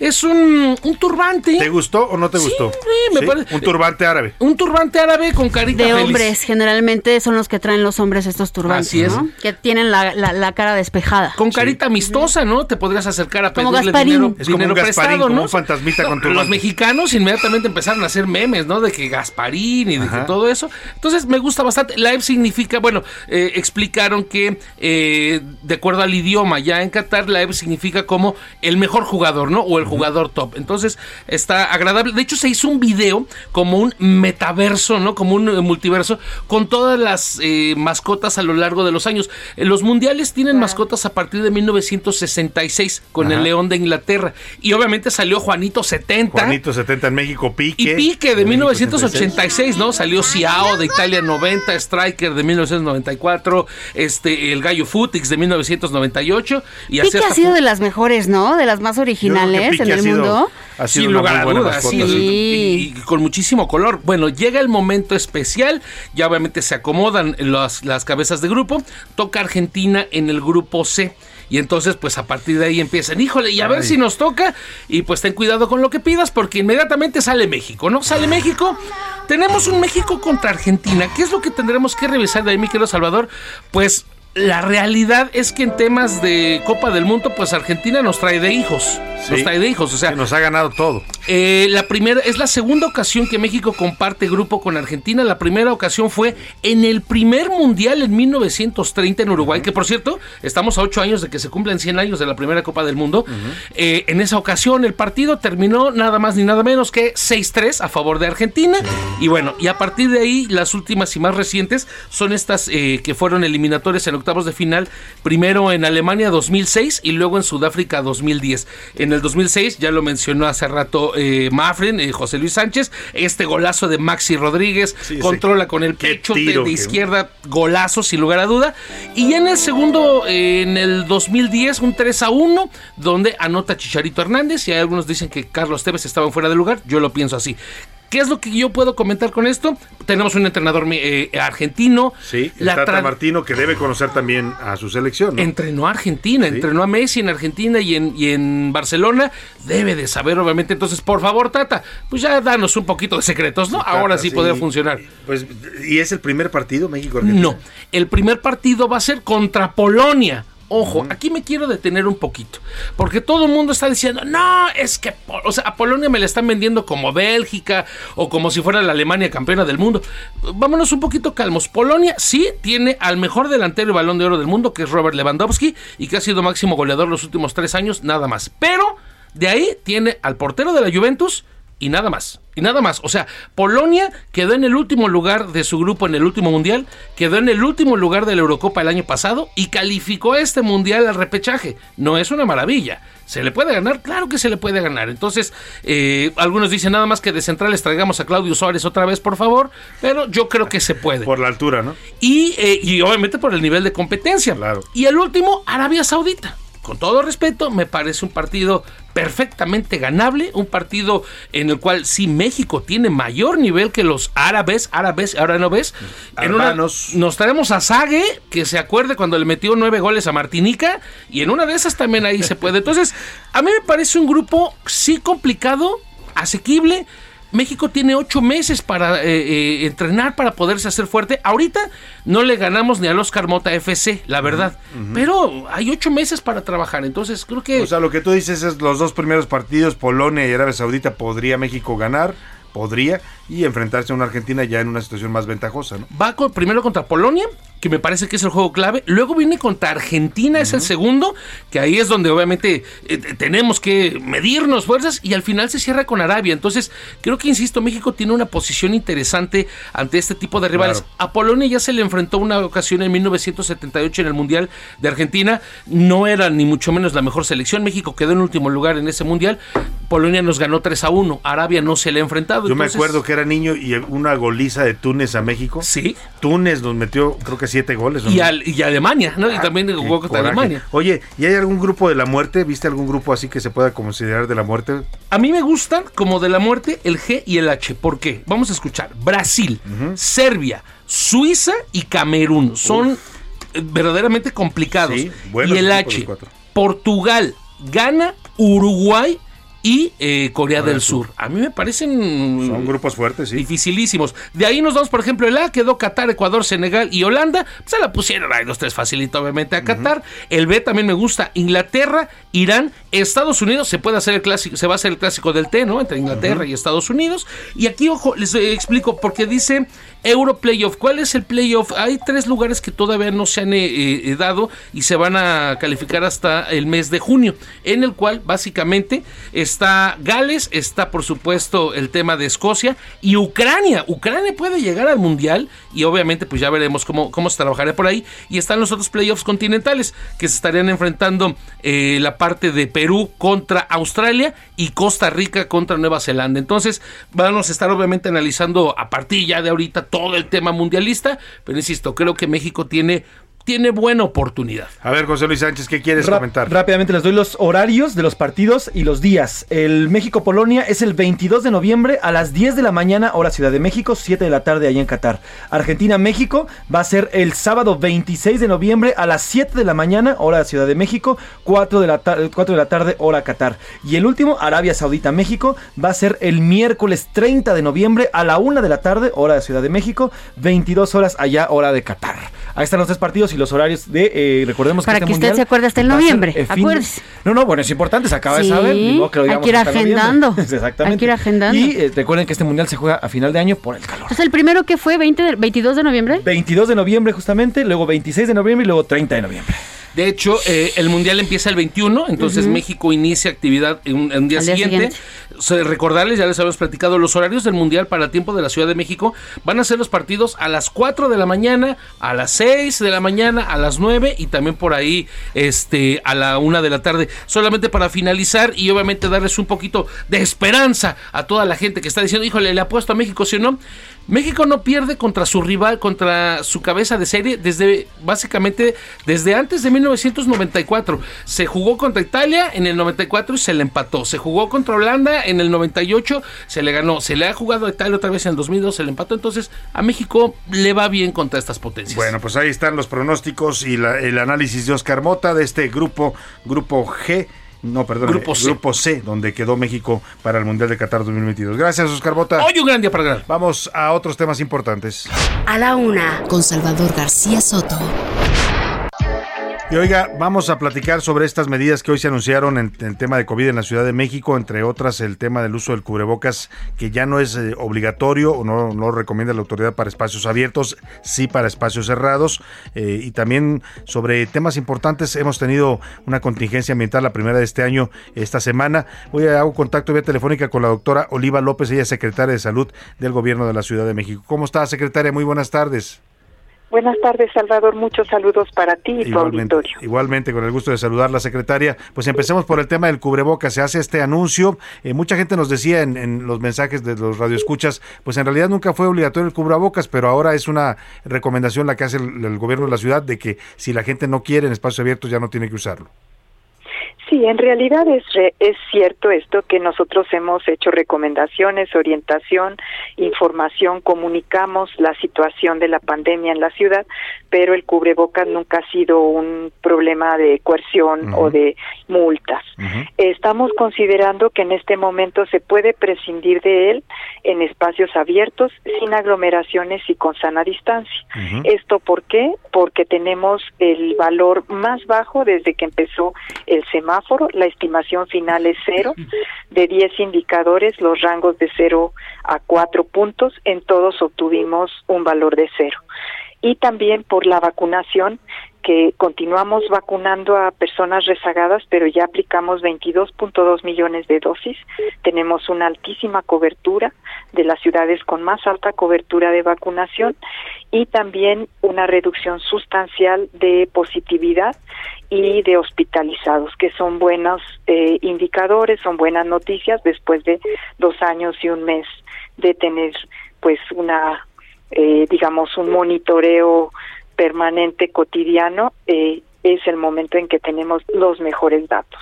Claro. Ah, y aquí mm, decíamos, doctora, también queda pues un poco a, a la libre decisión de la gente, la gente que aplique su criterio cuando sí es conveniente quitárselo y cuando se debe seguirse usando aún en espacios abiertos, ¿no? Claro, estamos recomendando, eh, por ejemplo, que se mantenga en espacios cerrados, en lugares poco ventilados, en aglomeraciones.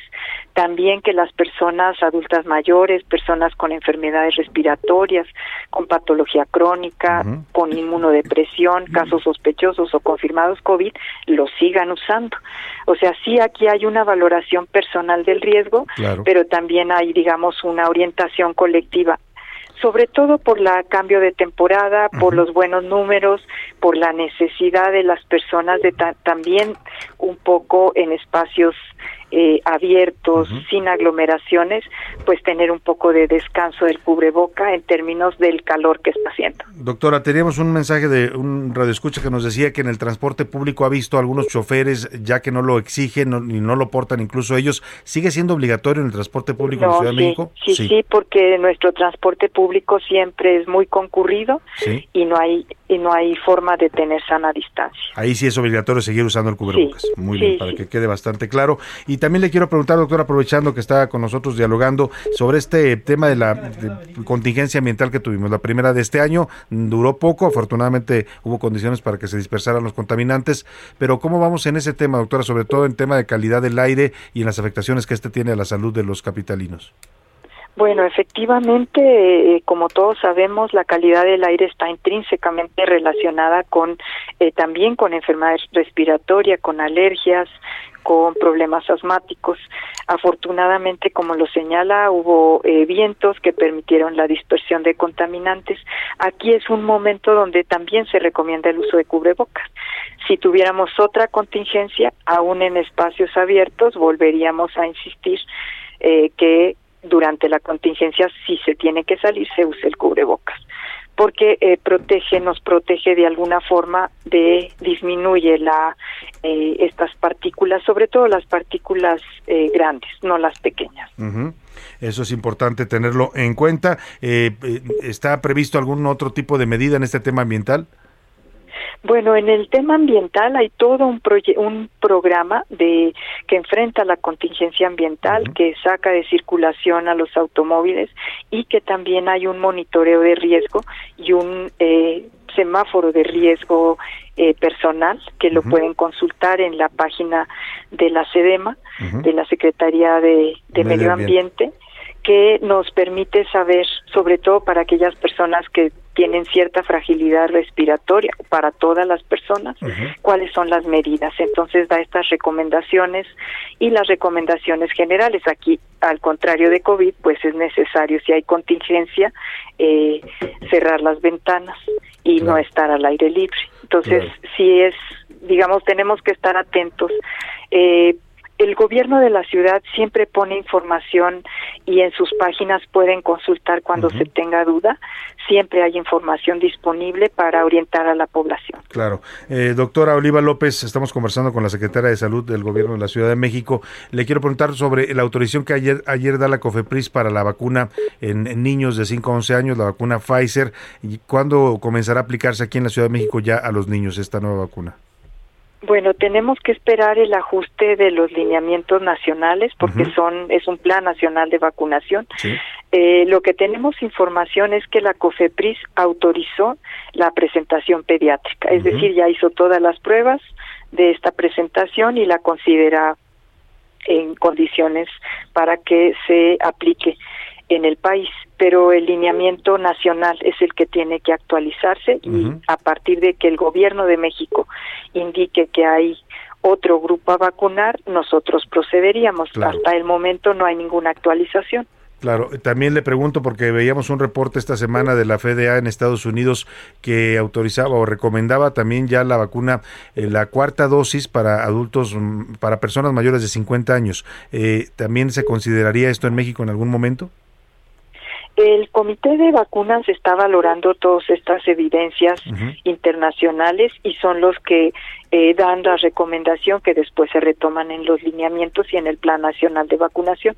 Hasta ahora no tenemos ninguna eh, actualización que nos indique que vayamos a poner cuarta dosis. De hecho, ahorita estamos vamos a abrir dos sedes esta semana, eh, Sala de Armas y Censis, para que las personas que no se hayan puesto su refuerzo vayan. Tenemos alta cobertura, pero todavía hay personas que no se han puesto su refuerzo. Claro. Y también para quien por cualquier razón no se ha podido vacunar. Los o rezagados que les llaman, Los rezagados, vayan. Pueden acudir a Y estos seguimos con vacunación extramuros, eh, vacunando a personas postradas. Eso es un poco más lento, pero no lo hemos dejado de hacer. Pues doctora Oliva López, gracias como siempre por la información que nos da. Estamos atentos a los anuncios importantes que siempre realiza la Secretaría de Salud a su cargo. Con mucho gusto, Salvador. Muy buenas tardes, doctora. Ahí está la secretaria de Salud del gobierno capitalino.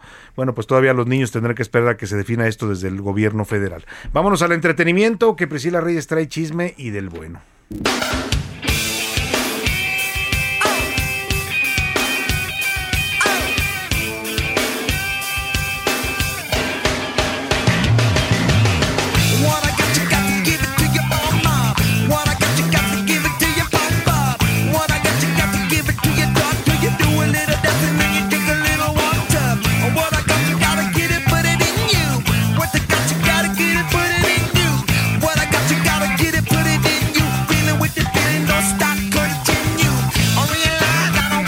Buena canción, Oye, Priscila Salvador. Reyes, para viernes. Es muy buena banda, ¿no? Se te hacen los Red Sí, Hot Chili me Peppers. gustan mucho. Y para los que hemos avanzado a través de las generaciones, pues es que ya llevan un buen rato. Ellos empezaron en el 83. Ujú. O sea, ya están con 40, más de 40 años de, de carrera. ¿Y por qué estamos escuchando Give It Away? Que fue un excelente video de la banda en donde salían en un desierto y Anthony Kiris bailaba, etcétera. Por fin, después de, fíjate, 40, 41 años tuvieron que pasar para que les dieran ya su estrella en el Paseo de la Fama de Hollywood. Se los acaban de ya dar. se los acaban de dar. Mira. Flea estaba súper contento, besando la estrella, Anthony Kiris también. Y pues es lo que tuvo que hacer esta banda californiana, pues 40 años para que apenas le dieran esa estrella. Se lo reconocieran y la verdad siempre hicieron buena música. Esta canción, por ejemplo, suena como si fuera una canción más De actual. ahorita, ¿no? sí, por supuesto. ¿Cuántos años tiene? No, pues tiene, es del 91. Entonces imagínate nada más lo bien que suena, ¿no? La Sí. Por eso estamos escuchando esto, así es que felicidades por los Red Hot Chili Peppers. Oigan, recuerden que este fin de semana se entregan ya los Grammys, eh, desde Las Vegas, los Grammys para la música anglo, pero también hay reconocimientos para muchísimos que están nominados eh, latinoamericanos, Salvador. Música regional Sí, mexicana. se- exacto, álbum pop eh, en español, etcétera. Recuerden que están por ahí. Los mismos que se llevaron eh, Grammys latinos también están nominados, ¿eh? Rubén Blades está por ahí figurando, Camilo, por supuesto. C. Tangana, que qué bruto este hombre, cómo sigue y sigue. Bueno, ¿cuál Oye, va hombre? a estar, este va a estar chavito, mañana. ¿Cómo sigue? Mañana en México, aquí viene, viene Va a estar el, en 2 de abril, va a estar en el Parque ceremonia. Así es, sí. en el ceremonia. Y eh, Juanes, Bad Bunny, Mon Laferte, eh, Vicente Fernández también va a estar por ahí eh, eh, con una nominación. Seguramente habrá algún homenaje para Vicente. Yo creo ¿no? que sí, y, tam- y ¿sabes cuál es la pregunta? Los Foo Fighters estaban programados, tienen tres nominaciones, pero aparte estaban programados para tener un número musical. Evidentemente ellos ya dijeron, después no de que muere eh, Hawkins, no, no han dicho que no van a ir, ya cancelaron todas sus presentaciones, es lo que han dicho, pero no se sabe si no van a ir o si van a ir o si van a tocar, que no creo que toquen, o tal vez lo hagan con un baterista que esté dándole, rindiéndole homenaje. O el mismísimo eh, vocalista puede ser que se ponga en la bataca porque él es, él es, él es de hecho baterista, ¿no? Entonces, Dave Grohl, esto es, será interesante para ver qué pasa con los Grammy Salvador. Y rapidísimo, algo, algo padre. Ustedes no sé si conocen los Razzie, que son estos premios que se entregan a lo mejor de, al, no, a lo peor del cine. Están los premios Oscar que entregan lo mejor y los Razzie son los premios Frambuesa de Oro, así se conocen, que entregan a lo peor del cine. El 15 de marzo le habían entregado en, dentro de ocho nominaciones un reconocimiento a Bruce Willis por la peor actuación de tres películas, no nada más, de tres diferentes películas que supuestamente tienen cero porcentaje de votaciones, American Siege, Apex y Out of Death de los críticos. Pues acaban de dar eh, una disculpa, se retractan de este Razzie que le entregaron a Bruce Willis después de que dieron a conocer que, que ya termina, se retira de la carrera de actuación Bruce Willis por esta afectación que tiene en el cerebro, afasia, que ya no puede comunicarse y entonces pues ya no puede hablar, no puede Cancelaron escribir. esos premios. Ca- le quitaron, le quitaron y ya dijeron que no vuelven a nominar a Bruce Willis pues por respeto, ¿no? Pues si sí. es que pueden ser respetuosos los Razzie porque son unos Pues sí, desgraciados. Son ya de por sí irreverentes, ¿no? Súper. Muchas gracias, Priscila Gracias, Reyes. Salvador. Vamos rápidamente, información de último momento, José Luis. Un fuerte accidente, Salvador, en la autopista del Sol, en el kilómetro 99, en el puente de Temuaya. Un tractocamión cargado con cemento se ha volcado. Hay una persona muerta, el chofer, y está totalmente detenida la circulación de aquí hacia Acapulco. en- Si usted se iba a ir de fin de semana a Acapulco, pues ánimo, paciencia, si va ya en la carretera, si va saliendo, tómeselo con calma porque está afectada la circulación eh, a la altura de este puente de Temuaya por este grave accidente, una persona muerta. Gracias, José Luis Sánchez. Gracias a todo el equipo, Priscila Reyes en la producción y el entretenimiento. Gracias, Priscila. Gracias, Salvador. José Luis Sánchez en la coordinación de información. Laura Vendión en la coordinación de invitados. En la redacción están Milka Ramírez, Miguel Zarco, mm, Diego Gómez e Iván Márquez. Aquí en cabina, bueno, en los deportes, por supuesto, Oscar Mota. En cabina, Rubén Cruz y Javi Báez. Y a usted, sobre todo, que pase una excelente tarde. Provecho, tenga buen fin de semana. Aquí lo dejo con Adriana Delgado y el dedo en la llaga. Y yo le espero el lunes a la una.